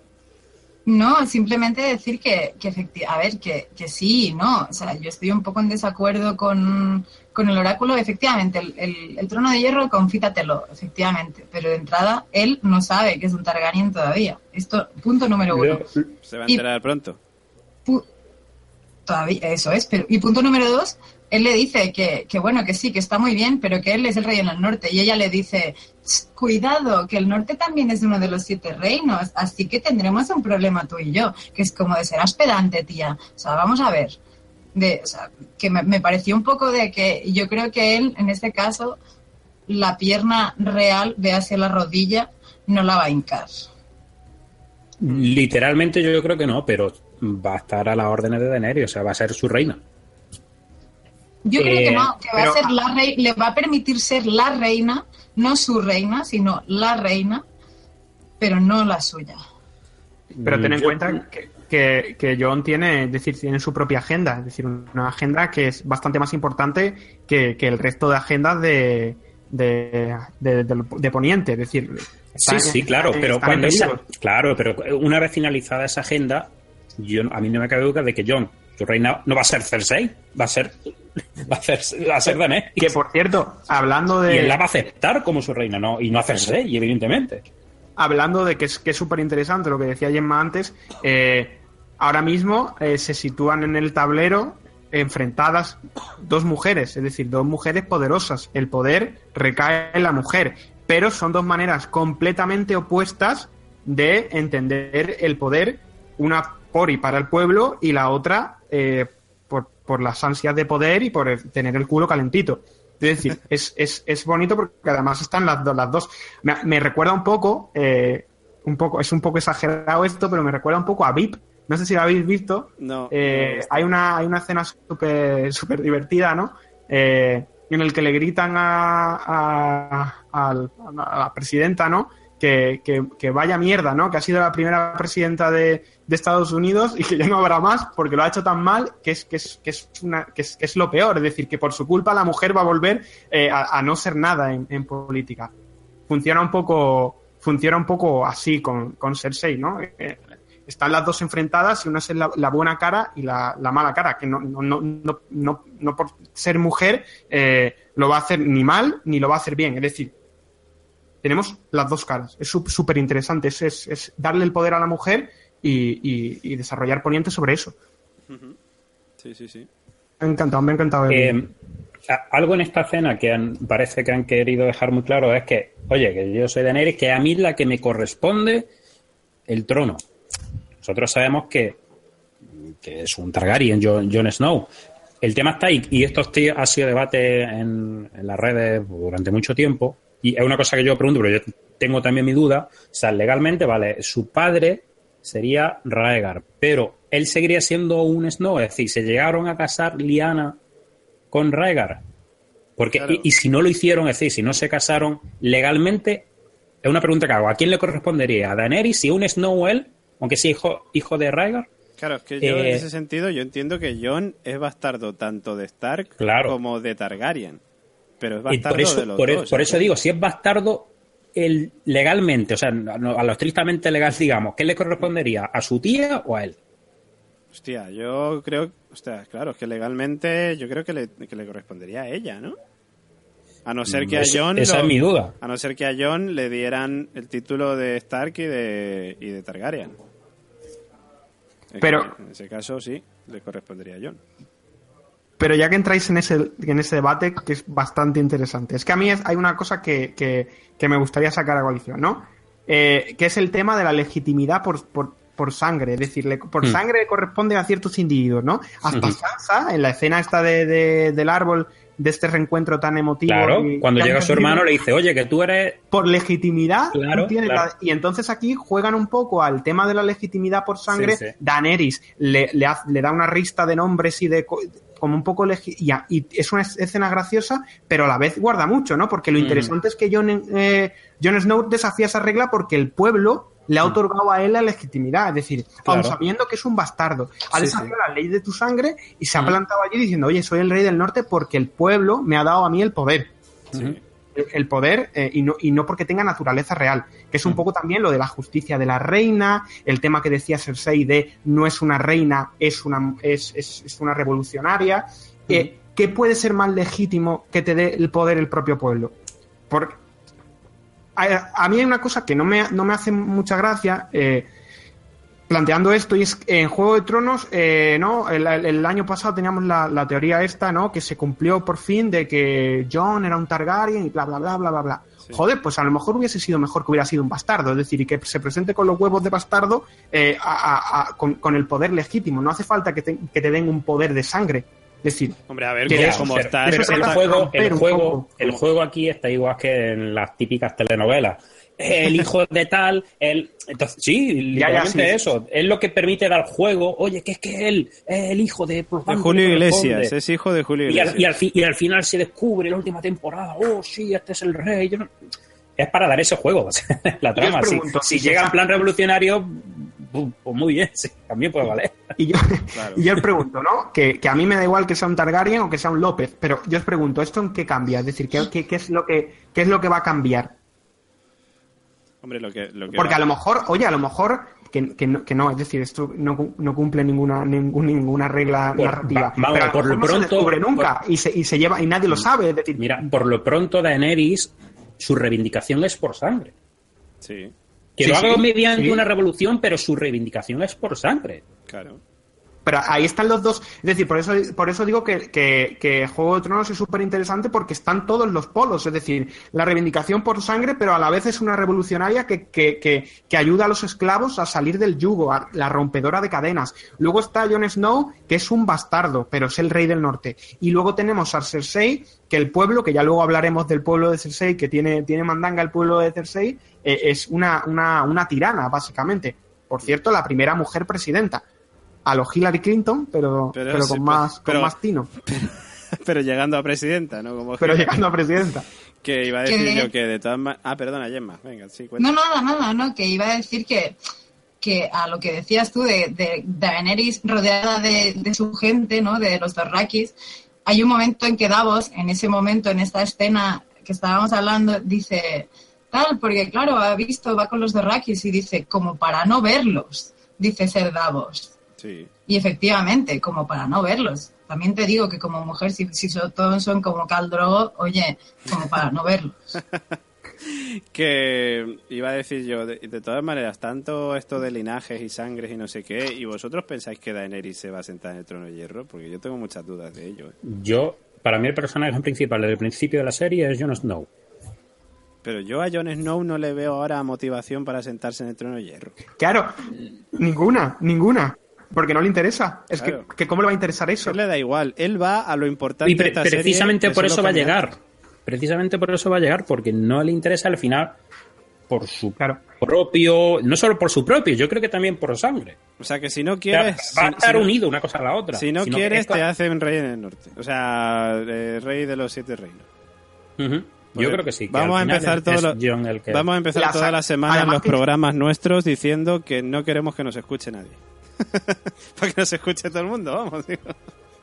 Pero, pero, pero además, eh, eh, como, como bien, como bien dice, eh, eh, claro, son dos, son dos. Es el que, el que cumple las reglas de, de la canción de hielo y fuego, ¿no? Es el hielo junto con el fuego. Es decir, Daniel solo, solo es el fuego, es decir, solo es. Pero él tiene como las dos mezclas. Entonces sí, narrativamente digamos que es el, que- el que tiene más papeletas. Pero también te digo que él tiene su propia agenda. Una agenda, por cierto, que eh, me imagino que esto ya, mm, ¿sabes? No, no, el otro día lo estuve pensando, pero vamos, que debe ser un- algo bastante recurrente, ¿no? Que eh, tiene, John es un poco, viene aquí a hablar de, de los White Walker, que es el invierno que se avecina, pero realmente lo que se plantea sobre la mesa, que además puede servir un poco de, de- de concienciación también para la, para la sociedad en la que vivimos, es el cambio climático. Es decir, los, los White Walker es, es el cambio climático. Es, joder, eh, viene el invierno y, y, y, y, tío, es- eh, vosotros estáis aquí Claro. discutiendo y que si el no sé qué, a mí lo que me interesa es que hagamos un pacto para combatir el cambio climático. Vale, Nico, es que, es que te veo que eres capaz de sacar de la Juego de Tronos cualquier cosa de actualidad. A ver, es que se plantea. El Juego de Tronos es que, se, con, por ejemplo, con The Leftovers lo que hacíamos no, no, no, no estábamos tan pegados a la realidad eh, porque no era el caso, es decir, era, era, otra, era otra historia. Pero Juego de Tronos se entiende por, por lo, lo actual. Por eso, además, yo creo que conecta tanto con la gente, porque hay cosas ahí que están, pero que cuando las, las ves dos veces eh, dices, hostia, empiezo a entender un poco. A Sí, mí me sí, hombre, si lo ves desde ese punto de vista como que no son creyentes del cambio climático, Jo, es que tú piénsalo, es decir, realmente el invierno se acerca, Sí, es, aquí es el, el- el verano atroz, es decir... ah, eh, falta, falta el, el pri- el primo de Rajoy. El cuñado. Sí, sí, cuñado. hay alguno que se parece al primo de Rajoy por ahí, ¿eh? El cuñado de Rajoy. Los White Walker, pues vaya mierda, ¿sabes? Eso aquí en coño, eso no, eso no existe, ¿no? Que yo lo vea, que los White Walker que yo lo vea.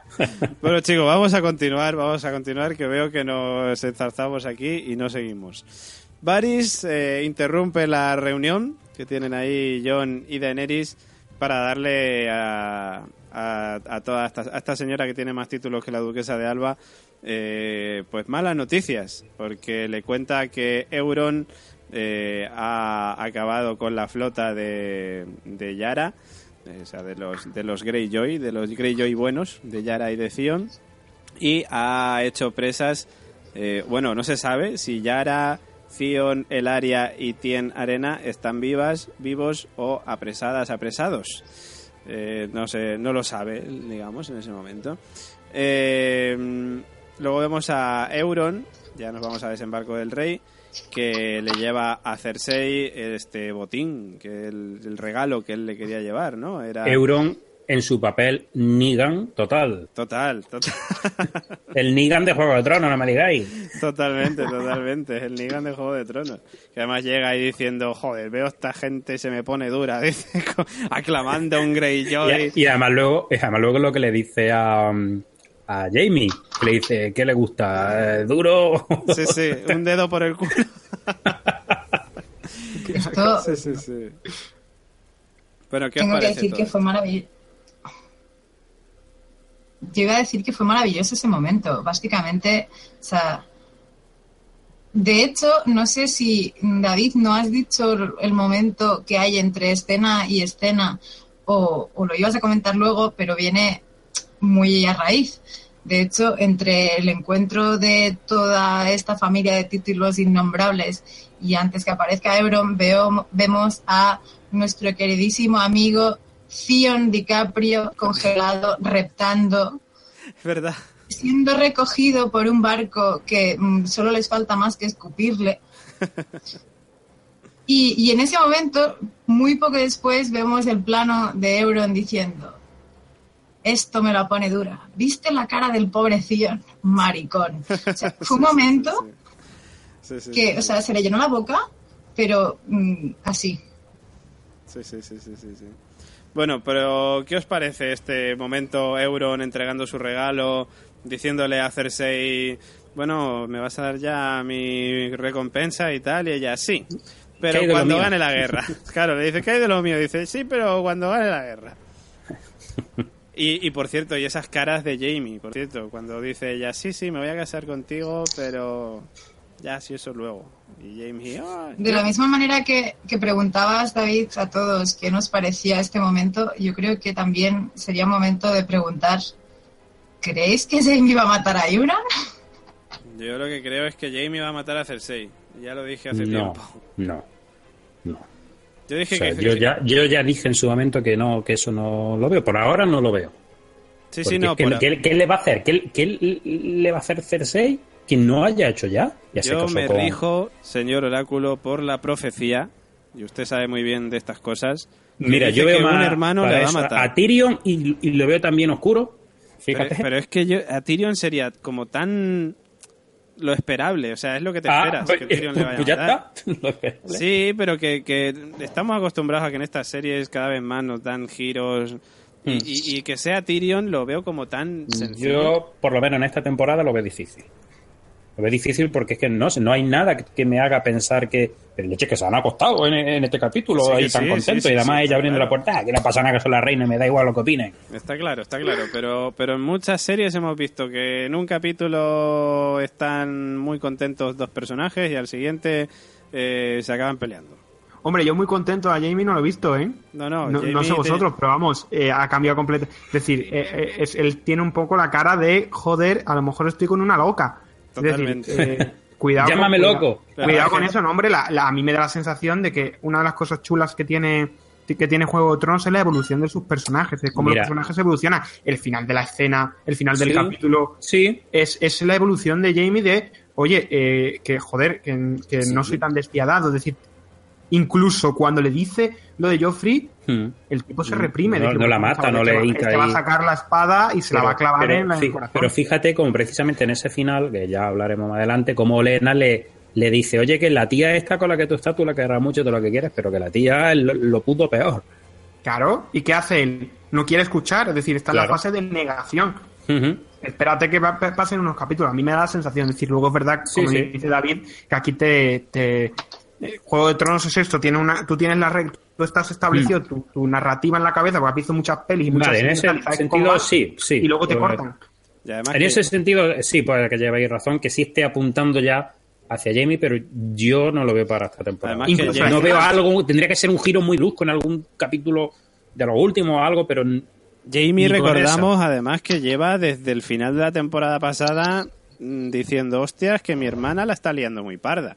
Sea, la mirada que la que, está le echa... parda, es que claro, está- que la mira- todos recordamos la mirada que le echa Jamie a Cersei cuando la están coronando la- al final de la temporada pasada.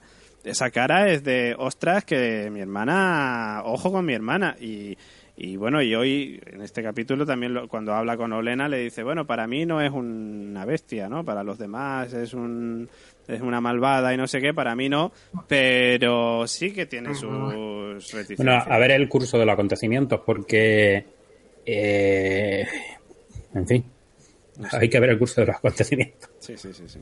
Bueno, pues Yo- podemos apostar dinero directo. No, no. 50 Con el oráculo Nico no apuestes nunca. Es el señor de Reddit. Sí, Totalmente. Sí, ¿no? No, Que- pero yo es, iba como, a es decir como un spoiler, ¿no? Sí, o sea, yo, yo solo te digo que, que, que no apuestes con el oráculo, jamás. Eh, Y menos en juego de El oráculo es un eufemismo de spoiler con patas. Algo parecido. Qué guay, qué guay, qué guay. Sí, Oráculo, de hecho, siempre ha sabido lo que iba a pasar, incluso cuando no había filtraciones, siempre sabía lo que iba a pasar. O sea que Claro, claro. él es así, porque sabemos que él ha escrito los libros de, de George R. R. Martin y también el guion de la serie. O sea que esto es así. Sí, sí. Gemma, ¿ibas a decir claro. cositas antes? ¿O era Iba a decir de- cosicas, sí. Cuéntanos cositas. Iba a decir cosicas. Pues acerca de- del personaje de Jamie, lo que hablabais de las evoluciones, de hecho, o sea, era algo que hoy sí que me ha llamado la atención especialmente, ¿no? En general, de que vemos como todos. Pero Jamie lo veo un poco más cercano a la postura de, de Theon. Ay, de Theon, de Tyrion. En este caso, o sea, un hermano, un hermano puteado que poco a poco, o sea, pese, en, en este caso Tyrion, ¿no? Ha sido el hermano puteado que es que os follen. Pero, pero Jamie está un poco tomando este, este rol de hermano puteado, de ama- amante puteado, hermano puteado. Sí, sí. Y Pero, pero vamos a ver, es que siempre, eh, siempre lo ha sido. O sea, cuando tenía esa relación con su hermana cuando estaba con, Con el Robert rey gordo Baratheon. este. Con Robert, Con Robert- Gordo. O sea, en el fondo siempre ha tenido ese papel. Ya te digo, tiene que ocurrir para que sea él quien acabe, si es él el que al final la, la mata en, en algún capítulo. Eh, tiene que ocurrir algo muy gordo, algo Sí, pero es Algo que muy él, gordo. él Es que a lo ya- largo de ¿y la qué serie, puede ocurrir? él a lo largo de la serie Yo ha estado más puteado. Han ido muriendo todos sus hijos también. O sea, yo creo que eso ya ha Yo- perdido realmente- hasta una mano. perdido hasta una mano. Pero considero, considero que más allá de, de que pase algo muy gordo, en este caso el ataque a Jamie son el cúmulo de pequeñas cosas. Sí, pero son ya te un digo, yo, montón de yo- mierda. el hecho de que en un futuro se ocurre que se casara con el Negan este de Juego de Tronos, Con Euron. Que por cierto, eh, para mí eso no, no sería como la gota de colmar el vaso, ni mucho menos. Eh, Sería la, la tónica. O sea, antes lo mataría a él. O sea, Jamie mataría a... mm, le, A Euron. le, le ha puesto el mote. A Euron, Euron. A Euron Greyjoy. Jamie lo mataría antes a él que a su hermana. Pero nadie ha dicho que no vaya a matarle. Aquí Claro, estamos no. hablando de que pueda matar a su hermana o no. A Euron Sí. también le puede matar también. Yo ya te digo, me resulta todavía en esta temporada no he visto nada que me haga indique eso. Tú sí, Que, tú sí No, que que- antes sea de- algo inminente, es decir, que, que estén preparándolo, no te digo que no. Esa conversación, como dice Nico al final, apunta quizá en esa dirección, que le están soltando ya, oye, que esta tía, ten cuidado. Pero no sé, tiene que ocurrir están, algo que. están plantando. Es decir, ten Sí, en sí, cuenta sí. que es, eh, dentro de, del- de digamos que es como el, detonante de, una trama que yo creo que va a venir a, a continuación, que es Ujú. eh, Jamie empezando a desconfiar. Solo hay que ver cómo ha cambiado eh, desde que tiró a va a haber, va a haber, tiene ahora. que haber algún tipo de traición de Cersei hacia su hermano que él- a él le abra los ojos de una vez y diga. O sea, algún tipo de traición muy fuerte de, Yo creo de que tanto, no su hermano. tanto como- yo no creo que tanto traición como, como que realmente le abra los ojos cuando vea eh, algo muy gordo que haga. Es decir, que Pero haga- ¿qué- ¿qué más gordo puede hacer Cersei que ya ha hecho, que ya ha explotado casi una A A hoja ver, va- vamos, vamos a hacer una cosa. co- Vamos a, ordenarnos. Vamos a ordenarnos un ¿Y poco, que estamos hablando todos a la vez y, y nos estamos enrocando en muchos temas. Habla Quiero Gemma- decir dos cosas. Eso es, venga, vamos. Que Nani está de acuerdo con todos nosotros que Euron es el nuevo Negan de Juego de Tronos. Y número dos. Sabemos que el oráculo es el gran predictor o predictor o predictor, vaya, o sea, No. lo que te compras cuando estás embarazado. Eh, es el gran predictor de, de Juego de Tronos. Entonces, si el oráculo se exalta de esta manera y se pone así, yo os pasaría al siguiente punto, porque vamos a entrar en una espiral de no puedo soltar el spoiler, pero, pero, pero sí, pero no, pero es que estáis todos equivocados, joder, es el momento típico de que sabes que el malo va a morir y tú no, no va a morir y el otro, joder, estáis todos equivocados. Entonces, yo ahí no me metería más.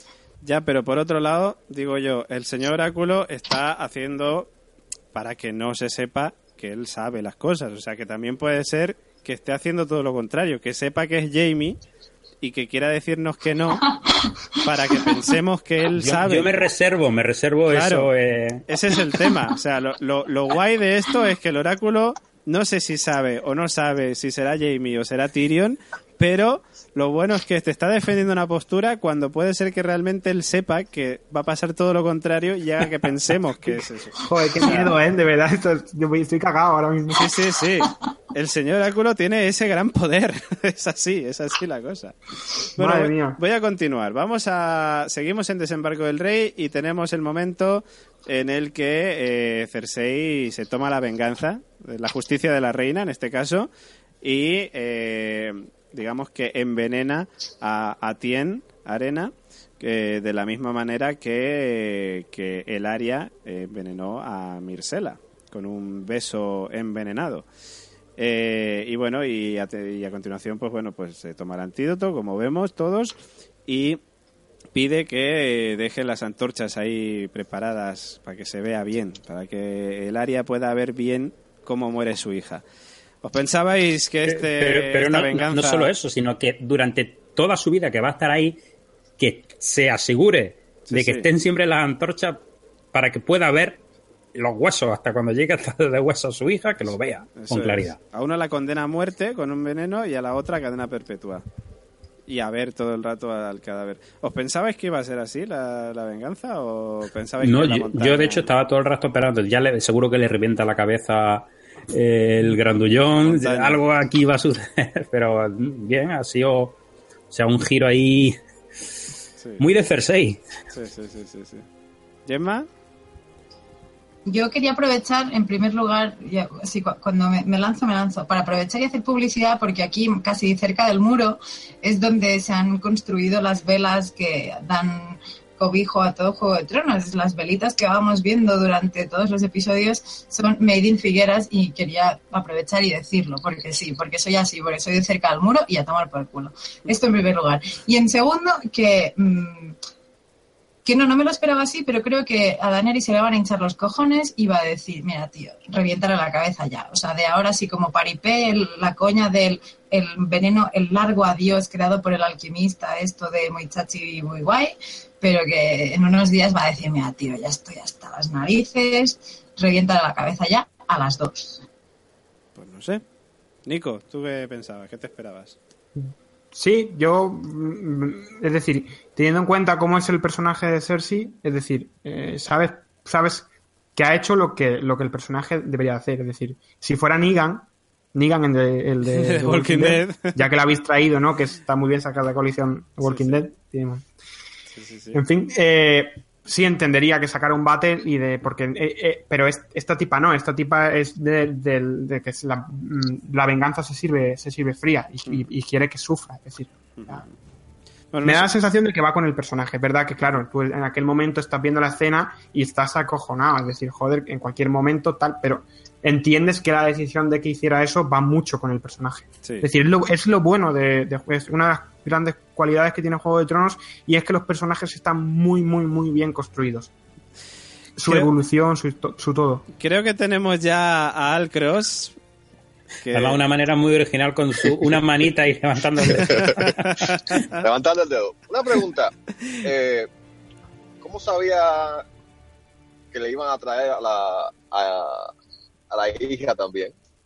O sea, ¿en qué parte él sabe que el regalo que va a hacer la Sensei eh, tiene que traerle a la, a la hija? para que sume la venganza. Yo entiendo que Cersei le da órdenes a Euron de que las capture a las dos.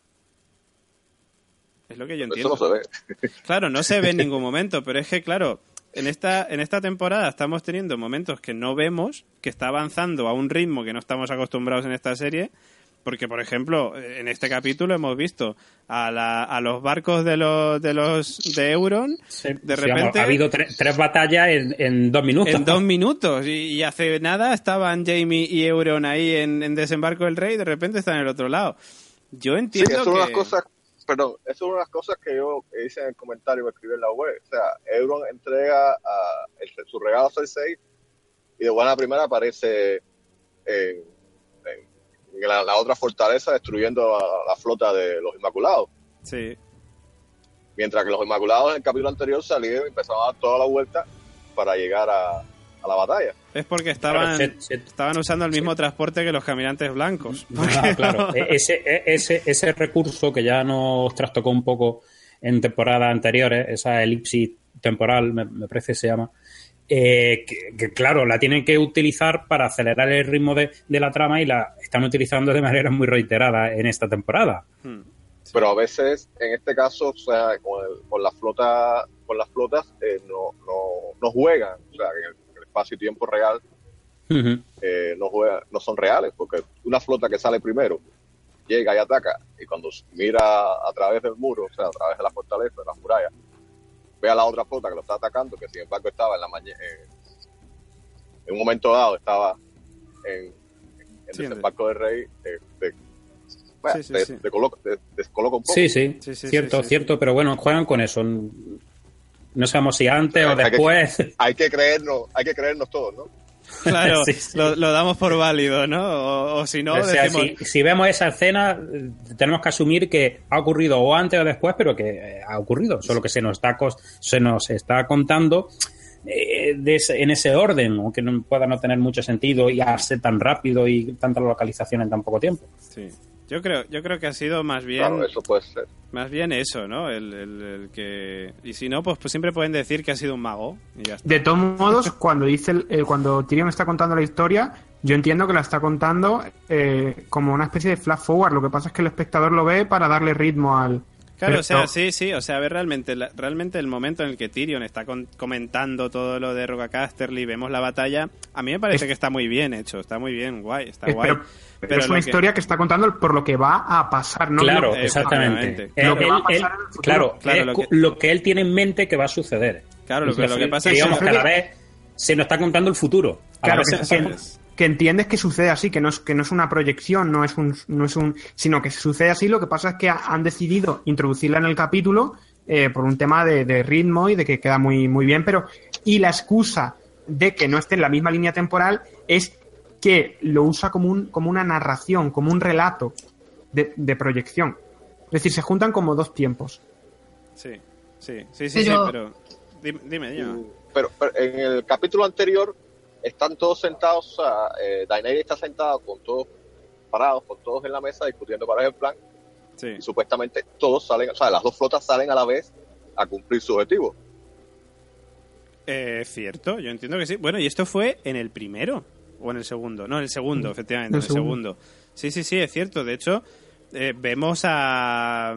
O sea, bueno, en el momento en el que Gusano Gris se está despidiendo de Miss Day, cuando follan raro que decíamos, eh, entendemos que después de esto él parte, o sea, parte en sus naves y él viaja. Una ya. cosa que no dije el- en el capítulo anterior porque me tuve que ir. Yo ya no voy a llamar gusano gris a este personaje. Para mí ahora es lengua de serpiente. Lengua de serpiente. Pero eso es del, del, del El Señor que vio el capítulo y el final de la escena sabe por qué lo digo. Ay, pájaro. Ay, pájaro. Que vamos, que vamos a lo único. A lo único. ¿Qué ibas a decir, Gemma? Que antes. Yo, que eh, cuando, cuando Nico estaba comentando lo del tema del ritmo cinematográfico, que creo que, que sí, que es algo que en esta nueva temporada le están dando un montón, que han cambiado la forma de narrar. A la que nos tenían acostumbrados, que Sí. todo era muy tedioso, o sea, durante seis temporadas el, te- el tiempo pasaba hacia atrás casi. Entonces, para ir de un punto A a un punto B, eh, mm, o sea, daban la vuelta a poniente y llegaban. Y ahora de repente nos han acostumbrado a que todos son flashazos de escenas de cortes, Sí. de escenas que van ocurriendo en un tiempo, creemos, semejante, semana arriba, semana abajo, pero que de repente se ha acelerado mucho esta narración. Entonces, creo que es un poco a lo que como espectadores estamos, que todavía nos estamos acostumbrando a ello. Sí. Que de repente sea todo así como de ¡Ah! Es un cambio de ritmo muy rápido. Es un cambio de ritmo muy rápido. Yo- la semana pasada, por ejemplo, que yo comentaba lo de si hubiéramos estado en temporadas anteriores, veríamos a John y a Ser Davos que van viajando hacia el puerto y van hablando de sus cosas, pero no. En esta temporada ya le vemos directamente ya en Rocadragón. Eh, y bueno, esto se sigue aplicando con todos, menos, recordamos, con los caminantes blancos que están buscando pistas Sí, po- todavía y no llegan. El ritmo es solo para los vivos, para los muertos no, no se aplica. Claro, los muertos llevan otro ritmo, ellos van a su, a su rollo. Bueno, seguimos en Desembarco del Rey, donde tenemos esa conversación. Bueno, eh, vemos que Cersei, después de, de envenenar a, a Tien eh, y a dejar allí encadenada a Elaria también, pues parece que eso le pone cachonda y se va a buscar a Jamie para, bueno, pues tener ahí su momento de intimidad, ¿no? Por, por no decir, porque hay follisca en el momento. Yo discrepo, y, y- y discrepo. Jamie, a Jamie se le veía tan de- desencantado, se le veía al Pues muchacho sí. tan desencantado. Pues sí, oráculo. Y discrepo Sí, de. sí, sí, o sea, ¿eh? Más allá de. Es el hecho de. Mm, Yo creo que lo que dices tú, David, es que le pone cachonda. Bueno, vamos a ver. Yo creo que es un poco para tenerle contento. Que le ha visto con cara de puteado cuando ha pasado todo lo de Euron y ha dicho. "Ch, No vayamos a tener un disgusto antes de tiempo, vamos a cumplirle un poco, porque de hecho él está un poco, y de- lo comentaba Nani en el, en el chat de YouTube, decía, bueno, al principio estaba ahí un poco reacio, Mm. aunque la, re- la rancidez le dura más bien poco, Sí, sí, sí. efectivamente. Pero al principio es como de, no, bueno, quita, no, o sea, que te hacia el remolón, ¿sabes? Como de es viernes, estoy cansado, hoy no. Entonces, Me duele la cabeza, ¿no? Claro, era- me duele la cabeza, pero bueno, me tomo un ibuprofeno y ya está.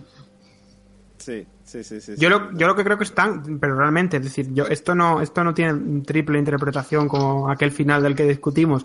Eh, yo creo que, este- que están eh, en dos polos completamente opuestos. Es decir, Cersei antes estaba enamorada, yo ya creo que el amor lo va dejando de lado porque está enfocada en lo, en lo que tiene, en la justicia de la reina. Me da la sensación de que Cersei es un personaje eh, completamente nuevo y mucho más tirano. Al igual que Jamie se está humanizando. Es decir, ahora mismo si antes estaban al compás, es decir, si era una música que sonaba al compás, ahora están completamente des- des- descompasados. Sí, han hecho el amor y tal, y, y la puerta, no sé qué, pero si os dais cuenta, las reacciones de cada uno eh, son completamente diferentes.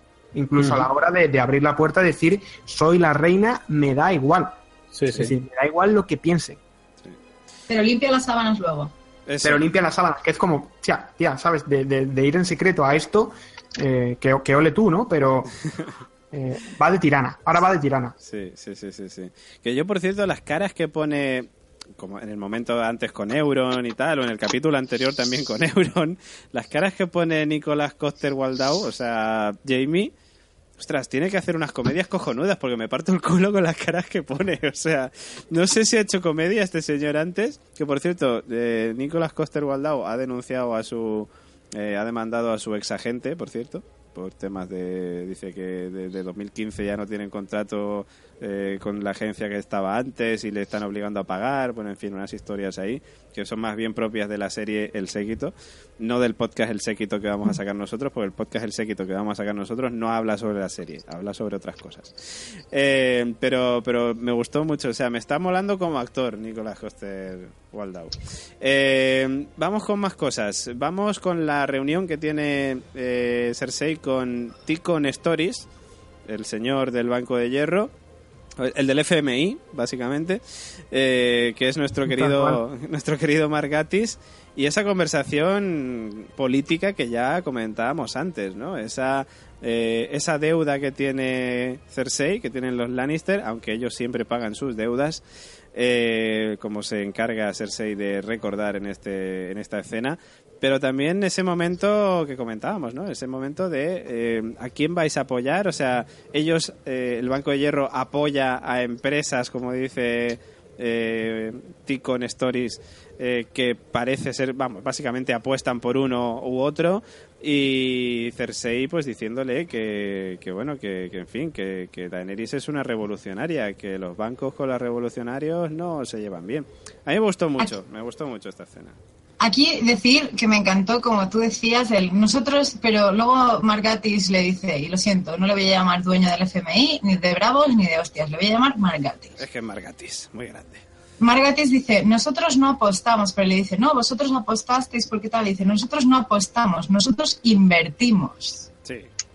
Y además hace hincapié en el invertimos y hace- se hace un silencio como ahí después, antes de empezar los siguientes, como de que te quede claro, bonita. Sí, sí. Sí, pero bueno, igualmente parece ser que la cosa acaba con Cersei diciéndole quédate 15 días y en 15 días verás que ya te salda la deuda. Un, un Lannister siempre Paga su devuelve su deuda. Ah, Claro, y aquí como la devuelve, que lo deja bastante claro, robándole el oro. A los a nuestra, a nuestra colega, Nuestra querida Elena, efectivamente, robando, nuestra robando. viejecita favorita. La corrupción, la corrupción también está presente, robándole. Claro, sea, Seguro, eso, seguro que Nico ya lo enlaza con algo. Claro. No, no, la corrupción no la había enlazado, pero O sea- lo, que, lo que se hablaba antes de... de Esta es la caja banco- B, ¿no? La caja es B. Que, es que es eso, así funciona el mundo. Es decir, y además debería de, de espantarnos que, que Cersei tenga el poder económico de su lado, porque es una de las cosas más importantes, es decir, para ostentar el poder. Ahora mismo eh, todo va en contra de, de, de los dragones, es decir, de la Khaleesi. Todo va a parecer ir en contra. Sí, También claro. es verdad que las reglas de la narrativa normalmente, eh, si empiezan mal, acabas bien.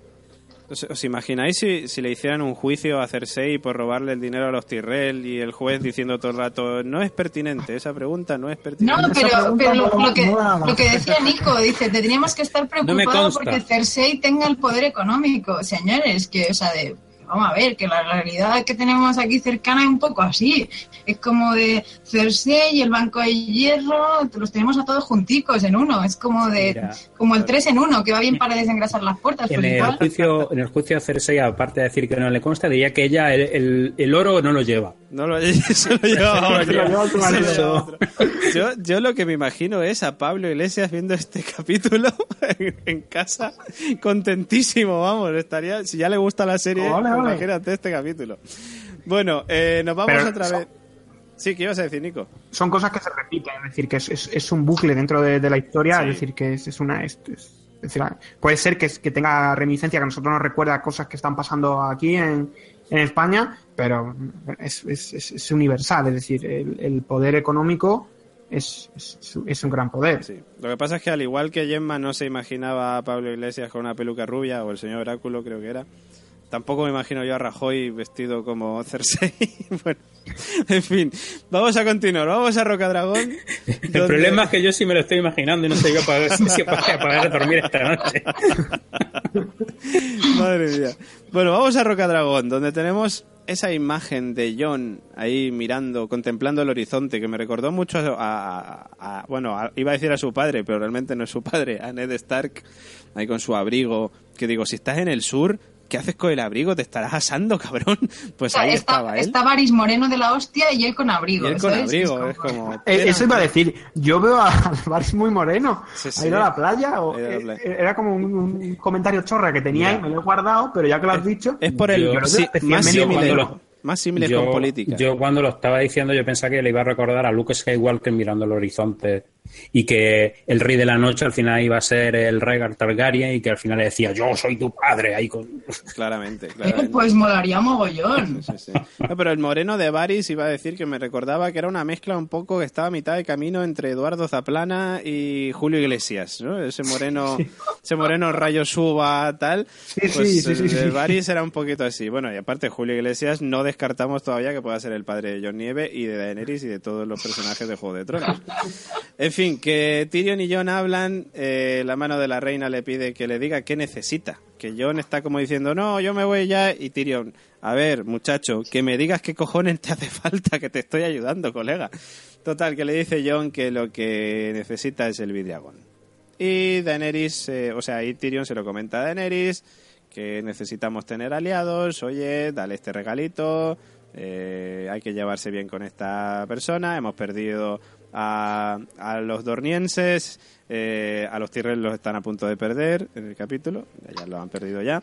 Eh, hay que conseguir más aliados y John puede ser un buen aliado. El norte puede Oye, ser. pero, pero fíjate lo fácil que se le ha puesto, que ha dicho, no solo te voy a dar la posibilidad que te lleve el vidriagón, sino que además es que te vamos a ayudar ahí a, a escarbarlo y a hacer las armas y todo lo que tú quieras. Sí, sí, sí, sí, sí, sí. Bueno, que eso, eso viene luego, pero sí, es cierto. O sea, le van a dar la mano de obra y todo. Van a prestar la mano de obra lo que necesite para la extracción y el tratamiento del vidriagón. Bueno, mientras tanto... Yo- ni- Sí, Gemma. Disculpa, como buena repelente, eh, cuando hablan del vidriagón también dice, oh, sí, obsidiana. Claro, dices, vidriagón, toda la puta mierda, como si fuera magia. Y el- la obsidiana es vidrio volcánico, que no es ni un mineral, ¿sabes? Que de hecho he buscado para qué se usa. Entonces, se usa para hacer escalpelos, para uso animal, o sea, para hacer autopsias animales, ya que la FDA no ha permitido hacerlo, usarlo en humanos. Y además se usa como base de tocadiscos el vidriagón. O sea, ojo, ojo el uso del vidriagón, que, que a nuestros días tenemos vidriagón. Tenemos vidriagón Yo, en la vida yo- creo que en los tocadiscos hay algunos discos que también serían capaces de matar a los caminantes blancos. Así, no, lanzados no por el material, como- sino por lo que está grabado en su, sur- en su surco. Bueno, en la película Shaun of the Dead, ¿no? La de Zombies Party. Recordamos que estaban tirándole discos a un, a un zombie en la película.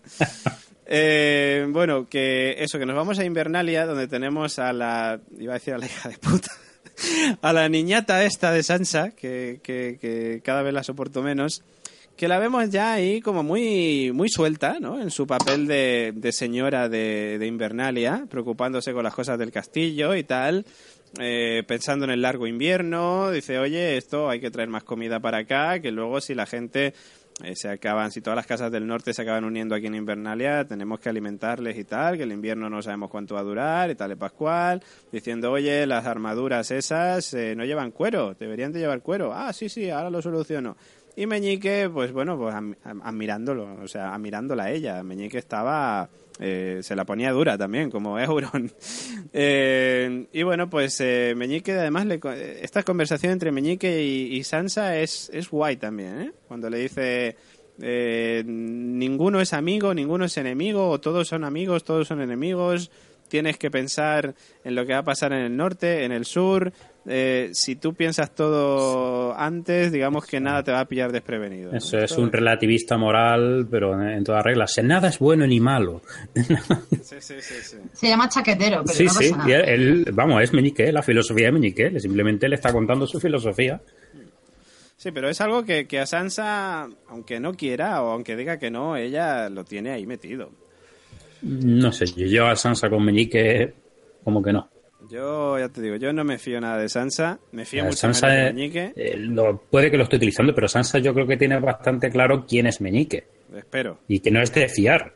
eso espero, eso espero, porque hay veces que no lo creo, hay veces que la veo como de, "Ah, al final se lo va a creer. Y ya te digo, yo veo follisca entre estos dos al final, que, que puede pasar, puede pasar, puede haber Sí. follisca. Bueno, después de esto llega por fin mi querido Bran con Mira y, en- y- y ese emotivo encuentro en el que Sansa la abraza y Bran se queda como diciendo, pues muy bien, pues, pues aquí estamos. Eh, él luego vemos que están ahí junto al arciano, le cuenta que él es el cuervo de tres ojos, le cuenta que puede ver el pasado, el presente, el futuro, pero solo por fragmentos. Y le recuerda, claro, por cierto, Sansa le dice, oye, tú eres el señor de Invernalia ahora, tal, que, que eres el legítimo heredero y tal. Y él, a mí esas cosas no me interesan. Yo soy el de la música, como diría el señor Oráculo. Sí, sí. Pero "Yo fíjate que otro". he leído por ahí que el actor ha declarado algo así como que, que representar al cuervo de tres ojos que es muy difícil y no habéis dado cuenta que lo, lo habéis notado, o sea, esa yo creo que sobre actuación que ha, que ha tenido en este capítulo que se le ve muy serio, soy el cuervo de tres ojos, así como, no sé, un poco diferente, a mí me ha dado la sensación que... Yo lo pensé de otra manera. Yo lo pensé de que él, como puede ver el futuro, Hmm. puede ver que Sansa va, va a ser, si no lo es ya, una zorreja de puta Yo creo que no.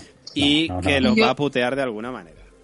De, de No, hecho, no, es- no, no, porque eso, eso se hubiera manifestado de otra manera. Si él lo No hubiera sé Es por qué. más, ¿Y por qué le estoy recuerda con- luego cómo la violó Ramsey? Bueno, también eh, eso es un poco cabroncete Mentira. por su parte. Mentira, aquí, un momento, yo aquí tengo una oraculada. Hostia, una, Porque una en ningún- o sea, predicción. una ahora pre- todos, aca- Pero te voy a todos ma- acabáis de decir. ¿Pongo música de predicción, Gemma? O... No, yo soy más de casa austera, así yo la suelto así y ya está. Vale, vale.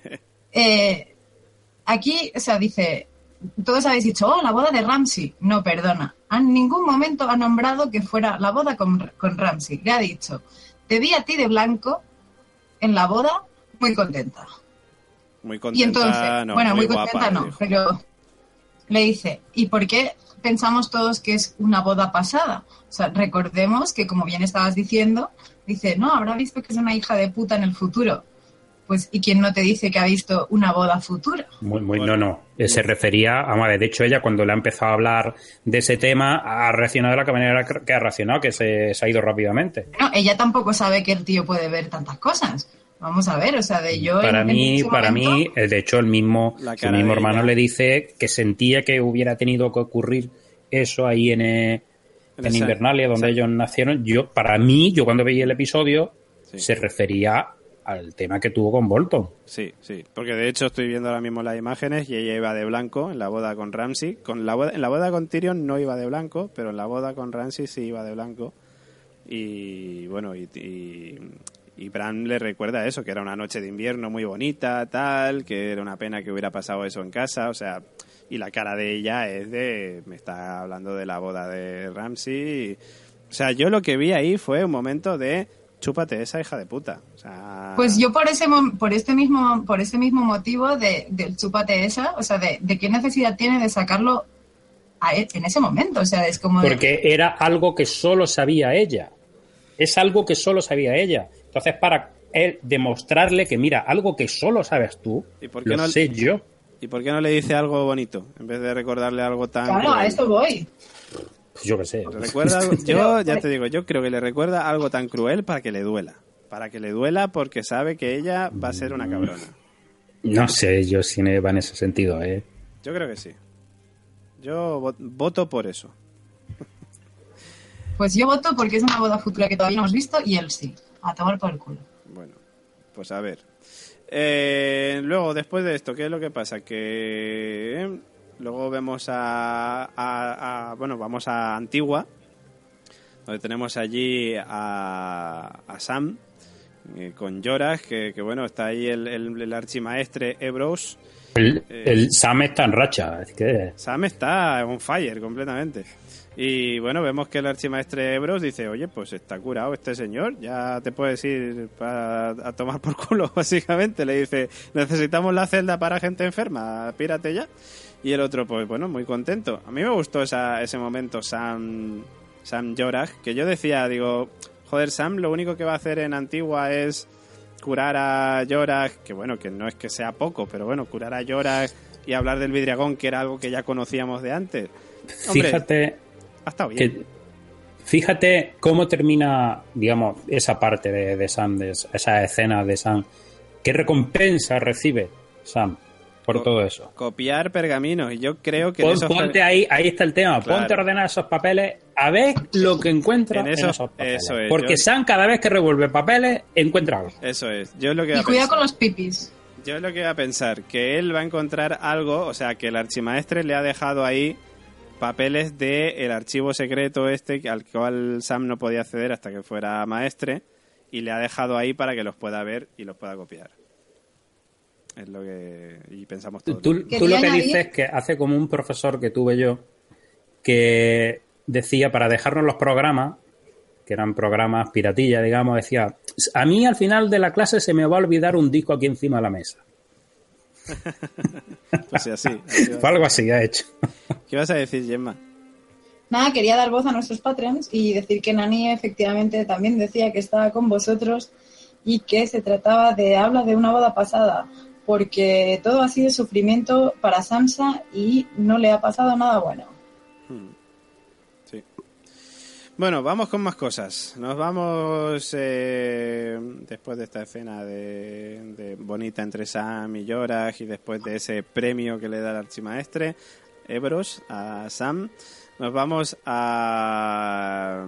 Bueno, nos vamos... ¿A dónde nos vamos? A Roca, A Roca Casterly. a Roca Casterly, efectivamente. Eh, en el momento en el que están... Bueno, nos vamos a Roca Dragón y a Roca Casterly, ¿no? Porque, como decíamos antes, es la escena en la que Tyrion está contando que él fue el que se encargó de las alcantarillas de Roca Casterly y es el que, digamos que...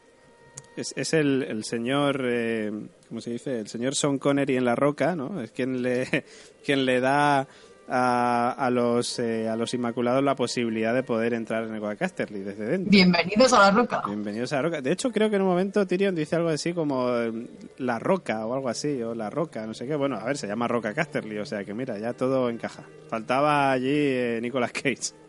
y caras. Guspid, eso es. Bueno, pues eso. Eh, momento. A mí me gustó esta escena mucho. Me parece que está muy bien hecha. La escena en la que vemos a Tyrion contando todo esto y a los Inmaculados entrando en Roca Casterly, haciéndose con Roca Casterly, pero diciendo Gusano Gris, diciendo, bueno, eh, como era lengua de serpiente, diciendo, oye, aquí me falla algo. ¿Dónde está el resto de, de, de soldados Lannister que no están por ningún lado? Y cuando se asoma así, mira y dice, todo esto algún día será tuyo, hijo mío, se encuentra en el mar a la flota de Euron cargándose todos los barcos, porque es que, joder, la flota de Euron, la leche, la flota de Euron. Flipante, o sea, es que revienta cualquier flota que haya por ahí, porque mira que había barcos eh, inmaculados, ¿eh? O sea, había un montón de barcos de, de los, de los Targaryen por todos lados, pero bueno. Eh, y bueno, y esto ya lo hemos comentado un poquito antes, ¿no? Que, que- que, bueno, Yo, esa- yo te voy a decir que con respecto a la escena esta, una- a mí lo que- lo que más me, me pareció, sobre todo destacable, viendo lo que hemos estado hablando antes de las dos maneras de entender eh, lo que es gobernar al pueblo, es cuando Tyrion Lannister le explica, ¿no? Está- está viendo la, la escena, le dice, los que van a- vais a ganar, porque o vamos a ganar. Los que luchan por mi hermana lo hacen por miedo a la reina, ¿no? Los que luchan por ti lo hacen por la libertad, por quienes la han liberado, es decir, por ella. Luchan co- con, el corazón. Es, es un poco cómo se ve, eh, cómo ve eh, eh, las diferentes maneras de, de gobernar. Por eso Araña, que es un tipo, lo que hablábamos, de que es, que es un poco la representación de la responsabilidad de Estado, Araña quiere mantener a la comunidad en una situación de estabilidad, de paz, pero por el bien del pueblo, no, no como los bancos por el bien propio, sino por el bien del pueblo. Por eso apoya a Kalesi. Por eso en el capítulo anterior le dijo que, que de todos los jugadores que se estaban disputando el, el trono de hierro, es la que mejor intención tenía para con el pueblo. Por eso Araña yo creo que va menguando tanto o va cambiando tanto de, de chaqueta, porque realmente eh, el poder corrompe, el poder erosiona y los líderes van menguando. Vemos también una, una cosa, teniendo en cuenta esto, volvemos otra vez a, al pueblo, volvemos otra vez a la escena de, de, de Euron hablando de- del pueblo, ¿no? Porque el, el pueblo se representa.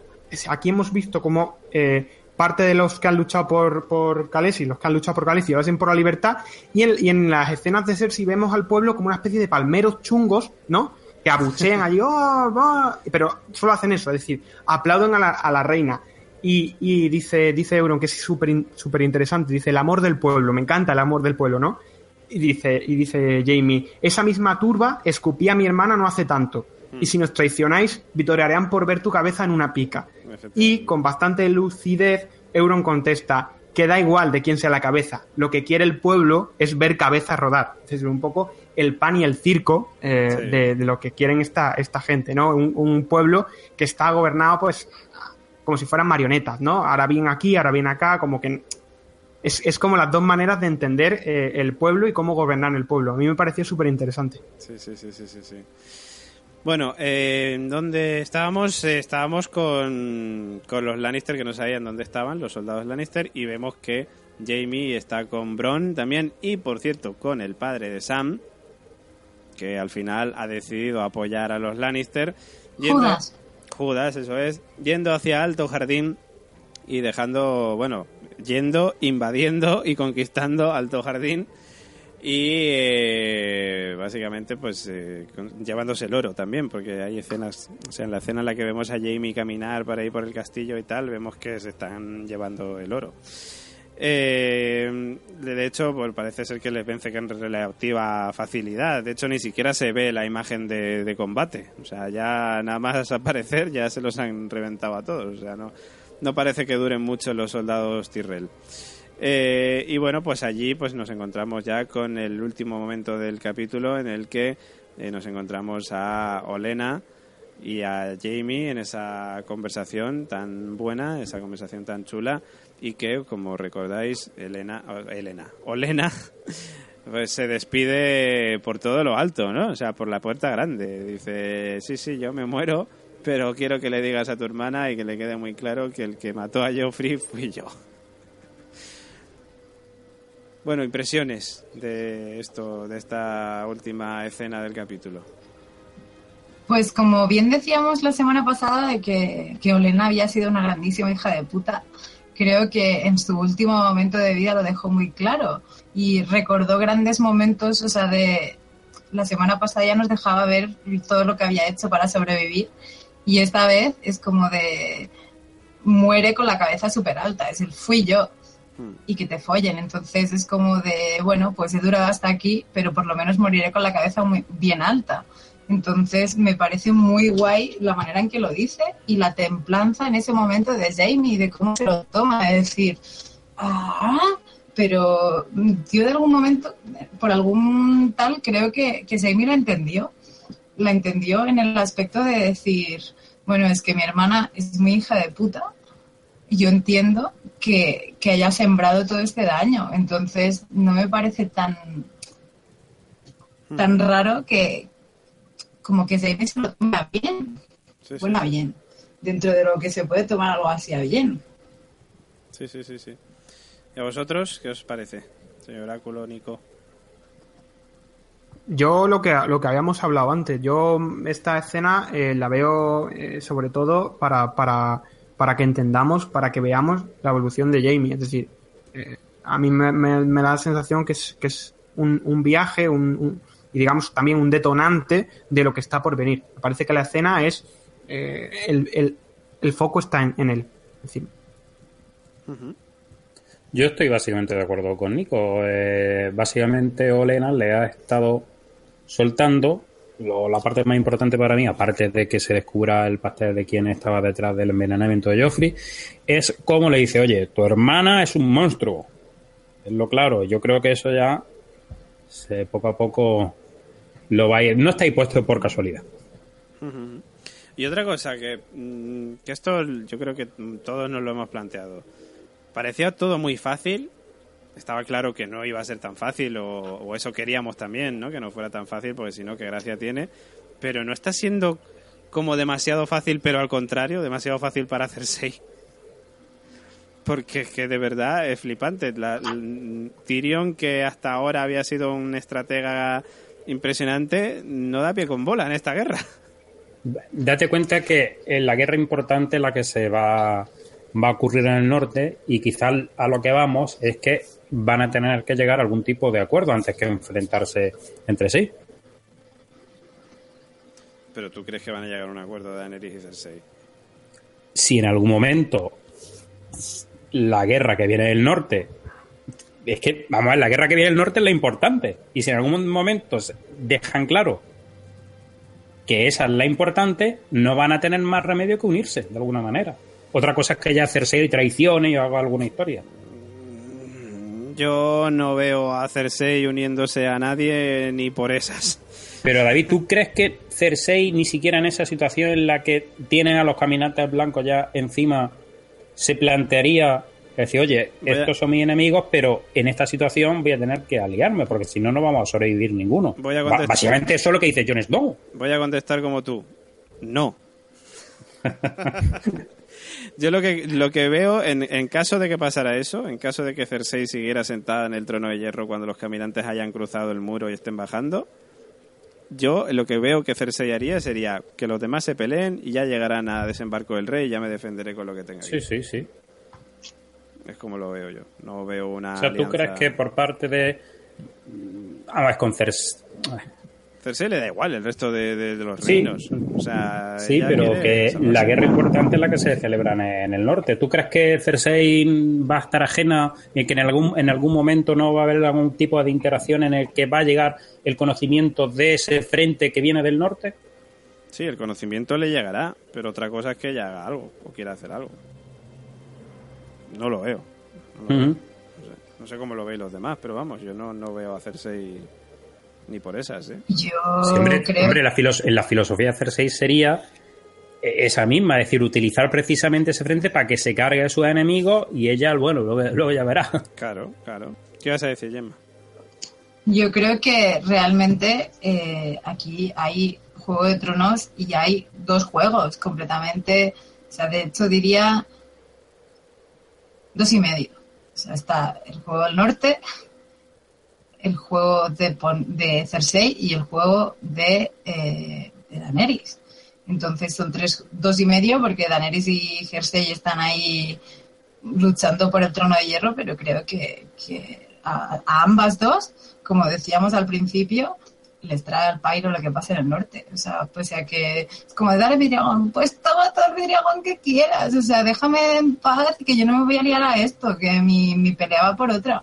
Sí, Entonces pero- yo creo... yo- Pero la diferencia es que Cersei, o sea, a Cersei le da igual lo que le pase al resto de personas y a Daenerys no le da igual. Y yo creo que queda muy claro cuando dice que no va a atacar desembarco del rey con los dragones porque no quiere que haya víctimas civiles, digamos, en, en esa contienda. Con lo cual, mm, llegado el caso, sí que veo a Daenerys quizás diciendo, mira, ya conquistaré el trono de hierro luego, que me tengo que ocupar de esto que es más importante. Si llega el caso de que los caminantes crucen el muro. A que- ver, pero esto se lo acaban de exponer ahora y su interés ha sido como de, bueno, diles que necesitan, es como de... Pero porque yo, no no, yo no voy a ir, pero bueno, si, si puedo hacer algo para ayudarles, pues bueno, que cuente conmigo. Pero, por, pero porque no le cree, no le cree. Incluso a Tyrion le cuesta creer a, a Jon. Lo que pasa es que Tyrion bueno. al final confía en la palabra de un hombre honesto, como dice él, antes que los hechos, muchas veces. Pero, pero es que Daenerys no, que no se cree que vengan los caminantes. O sea, él, ella confía en Tyrion. Y Tyrion confía en- a medias en que, en que Jon pueda decir la verdad, de que los caminantes están viniendo. Dice, bueno, me fío de tu palabra porque te conozco y sé que eres buena gente. Pero Daenerys está confiando en Tyrion, no en Jon. ¿Y Daenerys, tú crees que al final ayudarán, ayudará a Jon en esta, Sí, yo, en esta guerra? Yo, yo no sé si será antes o después de conseguir o de luchar, digamos, más directamente con Cersei, con los Lannister. eh, pero sí, llegado el momento yo creo que sí. Yo, eh, yo creo que tanto Pero tú entonces como lo acabará creye- creyendo. Yo creo que sí, porque lo acabará creyendo básicamente porque mm, los caminantes cruzarán. Y la única manera de defenderlos, de defender eh, Poniente de los caminantes, va a ser que ella ayude también a John y a todos los que están arriba. Oye, eh, no sé si está Al por Y- ahí. Sí, estoy, estoy aquí. Y, o sea, una pregunta Sí, o una reflexión. Para esta final de temporada van a solucionar uno de los dos conflictos principales, o sea, el, el- sí, el Juego de el Tronos. trono de desembarco del rey o los muertos. Pues mira, yo es algo que me planteaba la temporada pasada, que era si, si iban, digamos, a quitarse una cosa primero para luego ir con la siguiente. O sea, yo entiendo que si, si hacen esto de primero, digamos, resolver, digamos, el tema de, de desembarco del rey, Yo si quieres sería primero respondo. eso. Bueno, no, porque tú, lo- tú a lo mejor ya lo sabes, Por eso. pero no puedes decirlo. Pero lo sabes porque lo sabes o lo sabes porque lo, porque Lo no sé sabes. por, fil- por filtraciones. Pero no lo puedes decir. No lo puedes decir, lo tiene prohibido. Pero vamos, yo es lo que te digo, yo desde mi opinión, que yo no he leído las filtraciones, yo creo que si, si llegan a hacer esto, Vamos a ver. Primero David, quitarían- Vamos, por lógica, de filtración a filtración. Los caminantes blancos son el principio de Juego de Tronos. sí, son lo Y principal. van a ser, y van a ser el final. Es decir, hasta la última Claro. temporada no se va a resolver. Claro, pero a lo que se refiere al, y es a lo que también me refiero yo, es Mm. si primero se van a quitar en esta séptima temporada ya todo el, mm, la, la batalla, digamos, entre Daenerys y Cersei, o si eso va a terminar ya en la última temporada, y evidentemente luego el final será lo de los caminantes, ¿no? Eso está clarísimo. Eso es lo que nos planteábamos. Yo no lo sé, no lo sé si esta temporada va a finalizar, digamos, el Juego de Tronos. No lo sé. Porque si, si no va a ser un dame tú, te doy yo y vamos a estar to- todos los capítulos en eso. Claro, pero es que también es Y un no. poco lo que decía Meñique, ¿no? Que Pero, ¿y, decía- y David, ¿y si, ¿y si llegan a un acuerdo? O sea, ¿y si no hay batalla? Yo sigo... ¿Pero a qué te refieres? ¿A que lleguen a un acuerdo Cersei y Daenerys porque vienen los caminantes? Exactamente. Que te sigo diciendo que no. Una tregua. Más que no batalla, sino una tregua. Una tregua en el sentido, eh, una tregua sí podría ser, pero yo, pero desde el punto de vista de Daenerys, de decir, mira, ya luego seguiré luchando contra esta mujer, que vienen los caminantes, me voy a luchar con los caminantes, pero a Cersei, yo vuelvo a insistir, yo a Cersei la veo que le da igual el resto y cuando lleguen los caminantes a desembarco ya se defenderá ella. No, porque Cersei puede dejar que ellos se combatan contra los caminantes y pensando que pueden de- debilitarse Claro, y entonces aprovechar eso para estar más fuertes. eso es, eso es, Sí, sí. justamente. Nico, ¿qué opinas tú de todo esto? Yo, a mí es que hay, un- hay una cosa que me da un poco de miedo, que es que el oráculo es como la sesión esta de, de spoiler de Lucila, que no podías pinchar porque... te- y me da un poco como... Estoy acojonado. Pero- Yo pienso que, hombre, por, por lógica narrativa, si empezó eh, Juego de Tronos con los caminantes blancos, terminará con los caminantes Sí, blancos. sí, sí. También te digo, Juego de Tronos es un Juego de Tronos, como bien indica el nombre. Si acabamos con el Juego de Tronos, ¿qué nos queda? The Walking Dead, pero es- eso ya, ya hay una. Es decir, no, no necesitamos dos. Esta, a lo mejor está bastante mejor, ¿sabes? Pero a mí me da la sensación de que sí. Nico, que es una persona inteligente, ha dado con la clave. No se va a resolver ninguno de los dos. Claro, yo, yo me imagino que no, que no se va, que no se va a resolver, o habrá giros, habrá cambios bastante gordos, pero que el Juego de Tronos, de todos modos, es una cosa que no, que, que no se ha resuelto nunca. Es decir, es algo constante. Claro. Desde tiempos inmemoriales en, en Juego de Tronos. Es decir, ha, ha habido muchos, muchos reyes. Entonces, que se vaya a resolver algo, no, no, no. no de hecho, creo. es po- posible que incluso después de la guerra continúe el Juego de Tronos. O sea, a Juego de ver, Tronos, pues claro. aunque, aunque haya alguien sentado en el trono de hierro que finalice, ¿no? Como un poco abierto, como quien dice, ¿no? En plan de que aquí todavía sigue habiendo gente que la puede liar y en cualquier momento... Aunque, aunque, sea, aunque sea cerrado, es decir, eh, son, son, son humanos, son seres humanos. Claro, Eh, claro. Los seres humanos cambian, el poder corrompe, es decir, que termine Juego de Tronos como una cosa cerradísima. Es decir, por lógica, eh, Juego de Tronos va a continuar, no es una cosa que, ah, venga, ya tenemos a esta, ¡buh! mm, fantástico todo, qué maravilla. Sí, sí, sí, sí, sí. A no ser que el, el final de Juego de Tronos sea, se los comieron a todos los caminantes blancos y, y, aquí se acabó la... la- Y el rey de la noche se sienta en el trono de hierro. Pues sí, pues puede ser un final bastante, bastante Sería- interesante. Hombre, según ha dicho Martin, el final va a ser agridulce. O sea, hasta básicamente a lo que estamos acostumbrados con, con Juego de Tronos, ¿no? Tanto en los libros como en la serie. Sabemos que han muerto buenos, que han ganado buenos, pero que siempre nos han dado una y otra. O sea, que es lo normal, ¿no? Que acabe de, esa manera. Gemma. Yo quería decir que, que, vamos a ver, que yo creo que antes se tiene que resolver. Abogo por la tregua, no sé cómo, pero abogo por ella. Eh, el oráculo decía, Juego de Tronos empieza con los caminantes blancos y tiene que acabar con ellos. Ya, ojo. Pero justo me refiero a unas palabras de Olena del episodio pasado, en el que decía que han pasado muchos tronos, o sea, muchos reyes por los tronos y que al final, como decía Nico, el poder corrompe y que es cíclico, que esto nunca acaba. Entonces, eh, veremos lo que esperamos ver en el trono, pero yo creo que dejarán la puerta abierta porque los inviernos seguirán llegando. Y a ver, o sea, de, yo es algo de los caminantes no sabemos casi mucho nada, pero sabemos que es gente que está buscando pista desde la temporada 1. Sí. Pero, pero vamos a ver, o sea, eh, una vez esta manada cruce el muro, ¿hay una fábrica de caminantes detrás? O sea, ¿qué pasa Hombre, con este norte? Porque, claro, o sea, decían que los inviernos eran muy duros y que cuando ocurría esto, o sea, históricamente sí que sabemos que han habido más oleadas de caminantes Sí. y, y que, que han luchado contra ello. Entonces, vamos a ver. Sí, sí, sí, que se les ha vencido también. O sea, Claro, y que se les ha vencido. Entonces yo auguro que primero veremos una victoria dura, pero una victoria de por parte de Poniente.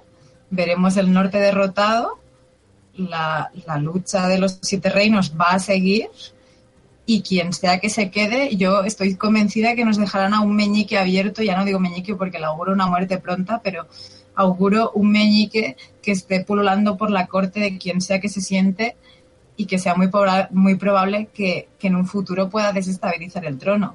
Sí. sí. Teniendo en cuenta que, que muchos de los personajes son tienen un poco de esa personalidad de meñique, ¿no? De que tiran un poco más para su, su propio beneficio, pues está claro que puede, puede ser así, puede ser así, estoy convencido de ello. Pero bueno, eso será mm, pues algo que seguiremos debatiendo en nuestro siguiente podcast.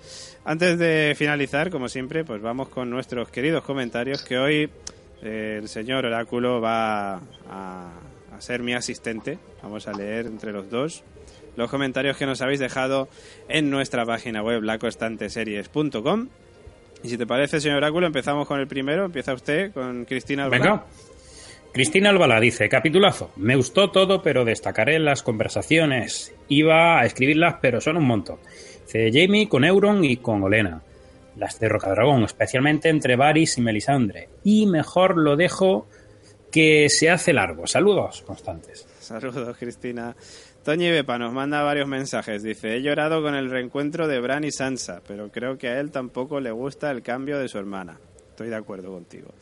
Dice también, al recordar San- Sansa a Bran, que es el último varón Stark vivo, y decirle que es el señor de Invernalia, ha dicho por fin que no quiere a Jon en el trono. Bueno, no estoy yo seguro del todo. No sé si vas, va, va- va por ahí el tema, sino... Yo creo que va más por yo quiero ser la reina y ahora vienes tú, me cago en la puta. La mirada de Jamie a Cersei cuando ha prometido casarse con, eh, con Euron promete problemas. Fantástica la venganza de Olena Tyrell, quien ríe el último, ríe mejor. Y por cierto, nos decía Toñi que antes, en vez de decir Euron, había dicho Aegon. Y dice, Euron, leche, tanto nombre raro, podrían haberlos llamado Juan, Pepe, Manolo, etcétera. PJ Clean. PJ Cleaner dice, estoy cabreado. De repente ahora los Lannister tienen poderes para encontrar la flota de Daenerys y son más listos que Tyrion y Varys. No me lo creo. Tres aliados perdidos en, en episodio y medio, porque sí, cuando tenían todas las de perder. No se lo cree nadie. Menudo mosqueo llevo encima. A nivel de producción, capitulazo.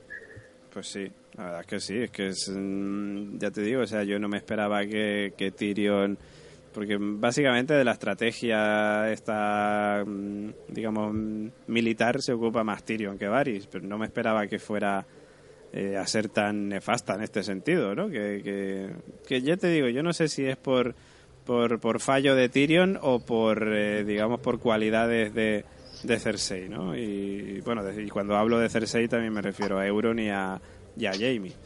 No sé, no sé, pero vamos, lo que es cierto es que han nivelado bastante las cosas y estaba claro que tenía que ser un poco así, ¿no? Porque si no hubiera sido muy fácil para Daenerys. Y no, y no puede haber espías. ¿Dónde? Alguien que, alguien Eso, que esté eso, eso informando. se- Sí. sí, cierto. Se ha, se ha hablado por ahí que puede que Daenerys tenga a alguien mm, poco de fiar dentro. Ostras, pero si tuviera alguien... ¿Quién sería? A mí me extrañaría mucho que, que Varys fuera, porque después de todo lo que ha hecho para conseguir que... ¿PJ? tal- PJ Cleaner sería. no sé, pero Yorak tampoco, por ejemplo. Eh, Missandei tampoco podría. No la veo yo traicionando a Daenerys y, y Melisandre, en fin, si ha tratado de unir a Jon y a, y a Daenerys, es que no lo veo. Y a Tyrion tampoco, ¿no? Pu- puede, puede que no, pero ya te digo que en las redes sí se ha planteado ese dilema de, oye, a ver si aquí hay un topo. Claro, pero tendría que ser A alguien ver, muy cercano a la reina. O sea, muy cercano a la reina. Básicamente, Muchas casualidades. Claro. si Melisandre ha augurado una pronta muerte de Varys, pues probablemente sí que podría ser Varys, pese a lo que nos hicieron creer. O sea, eh, de hecho sería como muy antagónico y muy creíble Mm. Pero con la por- serie. Es como, no, no, jamás te traicionaría, reina mía. Al igual se me... O sea, Sí, sí. córtame la mano que no tengo, pero luego sería como de, bueno, Pero- total, ¿qué más da?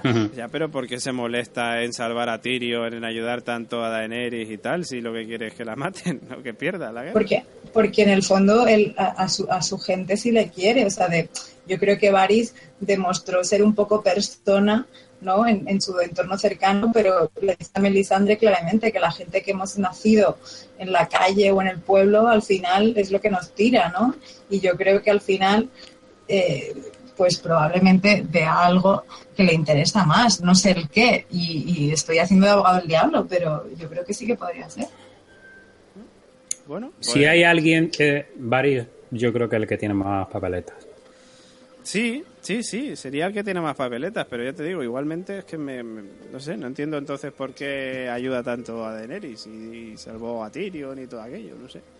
No sé, Bueno, continúa, David. Sí, pero bueno, interesante teoría la que nos dice Al. Eso totalmente cierto. Bueno, nos dice EOB, nuestro amigo de Porqué Podcast, dice, sin duda alguna el mejor capítulo de esta temporada hasta ahora. Ese encuentro entre hielo y entre el hielo y el fuego, tal eh, y como comenta Melisandre que llevaba años esperando. Esos roces entre Daenerys y Jon me han encantado. Para nosotros que conocemos su recorrido y que son personajes de tan largo recorrido, nos choca que discutan, pero ellos, que son completos desconocidos, es normal que no se fíen entre ellos. Otro momentazo, el reencuentro entre Bran y Sansa en las puertas de Invernalia. Veremos a ver cuando llegue Arya. Aunque me hubiese flipado que en pleno abrazo hubiera llegado ella, hubiera sido la rehostia. Por otro lado, me ha decepcionado un poco ver Alto Jardín y Roca Casterly. En teoría son ubicaciones espectaculares y a mí no me lo han parecido, comparadas con la Torre de la Alegría de la temporada anterior o los jardines de Lanza del Sol en Dorne. Bueno chicos, buena grabación y a disfrutar de lo que nos queda de temporada, que ya vamos casi por la mitad. Es cierto, es cierto, que este- esta temporada son muy pocos capítulos, ¿eh? ya vamos casi por la mitad. Bueno, de hecho, claro, el siguiente ya habremos pasado la mitad. Son siete. O sea que, en fin. ¿qué Bueno. a? Aria, yo creo que le- el capítulo siguiente creo que ya la tendremos por allí. Efectivamente, yo también. Eh, Mónica Cabello nos dice, compro todo lo que han dicho mis predecesores. Me ha encantado. Diálogo sublime, sorpresota. De la reina Sico, Loca 2, Blandito Cero. Y reivindicar a Olena, gran personaje y gran actriz. Lástima que ya esté caput. Descanse en paz, Olena Tyrell. Pues, eh, pues descanse en paz, Olena Tyrell, totalmente. Es que se nos va un personaje muy chulo. A mí me gustaba mucho, Olena, y yo creo que a vosotros también, y, y a todo el público. Vamos, Olena era un personaje muy fuerte, muy guay, uno de los secundarios, uno de los mejores secundarios, como decía también Robert De Nino en su, en su review al principio del capítulo. Y, es una pena que se vaya, pero por otro lado, eh, pues eh, también tenía que pasar, ¿no? Es que no, podía ser de otra manera. Eh, vamos con más comentarios porque tenemos también otro de Iria Senra que nos dice al fin un capítulo bueno. Diré que teniendo en cuenta que son solo siete, tener que esperar al 3 para decir esto me parece muy mal, pero nunca es tarde si la dicha es buena. Me encanta que le den la vuelta a todo y pongan en su sitio a Daenerys, que se creía muy fuerte porque además no me gustó nada como trató a Jon. Tanta soberbia con yo soy la reina, arrodíllate, pues toma. A ver ahora quién pide esa ayudita peliteñida. y me ha rechiflado la última escena con Jamie y la puta jefa Olena. Aunque me dé mucha pena perder a este personaje, creo que se ha ido por la puerta grande, no gigante. Lo peor de todo lo que ha pasado es Tyrion, que ha quedado muy mal con todo su plan fracasado y no sé si volverán a confiar en él o Daenerys empezará a sacar las garras de dragón. Y esto que dice es cierto, ¿eh? porque recordamos la conversación que tuvo Olena con Daenerys en la que le dijo eh, que se fiaba mucho de Tyrion y que ella nunca había confiado en ningún hombre, que había tirado ella por su cuenta y por eso seguía viva. Y Daenerys, de hecho, vemos que en este capítulo incluso se plantea el ir ella con, con Drogon, con Viserion y con Rhaegar, con los tres dragones, para hundir la flota de, de Euron. O sea, que no sé si en algún momento dirá, mira Tyrion, me da igual lo que me cuentes, pero voy a hacer un poco yo aquí la estrategia. No sé, no sé. Oye, el último es de Alcross, que no sé si nos lo quieres directamente decir o, o te lo leemos, Al. No sé si está, de hecho, por ahí disponible. Puede ser que no, que ande con la cobertura otra vez. Pues bueno, léelo, Venga, lo le- Oráculo. ¿lo leo? Sí. Alcoros Leo, leo, leo. está- Ah, vale. No, léelo tú. Ah, Ah, vale, vale. vale. pues Alcross, que lo tenemos aquí mismo, aquí al lado, dice, quizá uno de los mejores capítulos de la temporada, al menos el mejor de los dos anteriores, pero tras verlo me queda un no sé. Entre el, desem- el desembarco de Jon y su encuentro final con Daenerys, sientes como pausas que te descolocan, que no te dejan disfrutar del todo ese deleite que es el encuentro entre el fuego y el hielo. Por cierto, ¿no existe puerto alguno en Dragonstone? ¿O, a todos le toca desembarcar como conquistador llegando a tierras no exploradas? Al parecer, el pobre de John tendrá que cargar el botecillo y romper eh, contra las olas en la playa para llegar a su barco. O puede, y sería menos fatigoso, que los dragones le coloquen directamente la carga en el barco y así mantener el ritmo frenético que mueve a todos los vivos en esta temporada. De este ritmo se beneficia sin duda la flota de Euron, Grey Worm salió en el capítulo anterior rumbo a Casterly Rock eh, después de su famosa despedida. Despedía. Ah, su famosa despedida. Pone. Eh, debieron salir las dos flotas hacia sus respectivos destinos de, ataque, aunque uno corrió con peor suerte. En este capítulo vemos cómo Euron entrega su regalo a Cersei junto con junto justo cuando Grey Worm, eh, gusano gris, se percata de, que el grueso de las tropas no está defendiendo Casterly Rock. Vemos la flota de Euron destruyendo las naves que transportaron al ejército de los Inmaculados, ¿A qué velocidad navegaron los barcos de Euron? ¿Los dejaron donde Cersei salieron rumbo a Casterly Rock? ¿O tras la batalla contra sus sobrinas, su flota se dividió en dos rumbos distintos? Eh, son las preguntas que nos hemos planteado, que nos ha planteado Al justo hace un momento. Sí, y, esto último que dice, que pueda dividirse en dos, eh, yo creo que no, porque me parece que la, la gran nave que se ve allí, el gran barco, es el de Euron. Entonces yo creo que Euron va allí. Y lo que me hace plantearme esto es si vamos a ver una batalla, un combate entre Gusano Gris y Euron. Que me parece que si se diera, por más que confiamos mucho en Gusano Gris, me da a mí que, que perderíamos a perderemos a Gusano Gris y será una gran pérdida, porque es un personaje De hecho, de, de, todas maneras, de quien no hemos hablado es de Theon. que hoy en este episodio hacía una aparición muy minúscula, pero pero también recordemos que es un Greyjoy y que yo creo que tiene muchas cosas que decir.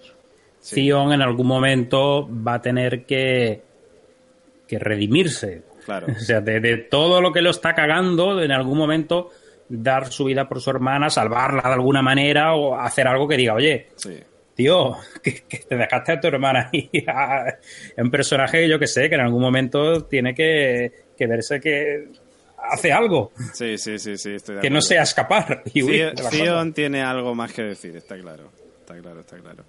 Pero bueno, veremos si la semana que viene tenemos combate entre Euron y, y Gusano Gris. No sabemos si, si, se dará, pero bueno, parece ser que sí, todo indica que sí. Eh, Gemma, ¿hay algún mensaje por ahí que nos dejen nuestros queridos Patreons en directo? Obviamente, nos dejan un montón de cositas. Nani nos ha comentado todo, todo, todo el episodio. Ha hecho especial especial mención al reencuentro de Bran y Sansa, que bueno, que decía que era un poco frío y algo bueno, algo así. Eh, luego decía que Cersei no va a creer lo de los caminantes y que estemos atentos a la frase de las promos en las que dice cuando el invierno llega el lobo solitario muere, pero la manada perdura. Efectivamente, efectivamente. Pues bueno, pues la manada, eh, vemos que por cierto la manada de los Stars se está uniendo en una temporada de muchos reencuentros. ya tuvimos la temporada pasada reencuentro entre eh, John y Sansa y esta temporada pues ya hemos tenido reencuentro entre Sansa y Bran y el de Arya es inminente porque Arya recordamos que está cabalgando hacia Invernalia y no creo que tarde mucho en llegar tal y como estamos viendo que avanzan las cosas en esta temporada excepto para los caminantes blancos ya debería de haber llegado a, estas alturas, a la velocidad que va el capítulo. De hecho, ya debería estar cenando hoy. Sí. Yo creo ya en Invernalia. Ahora mismo tiene que estar cenando, o bueno, ya acostándose, que no sé en Invernalia si son de acostarse pronto o si son de acostarse tarde. Pero vamos, es posible que ya esté Aria por allí ya saludando, en fin, a sus hermanos. Eh, pues bueno, que vamos a ir despidiéndonos. Hoy nos hemos explayado bastante con el podcast, nos hemos venido muy arriba. Eh, y bueno, lo primero, darle las gracias a nuestro querido Patreon Alcross, que bueno, ha estado ahí con la conexión, que sí, que no, ha encontrado al final cobertura, pero que ha sido un placer tenerte con nosotros. Bueno, el placer ha sido mío.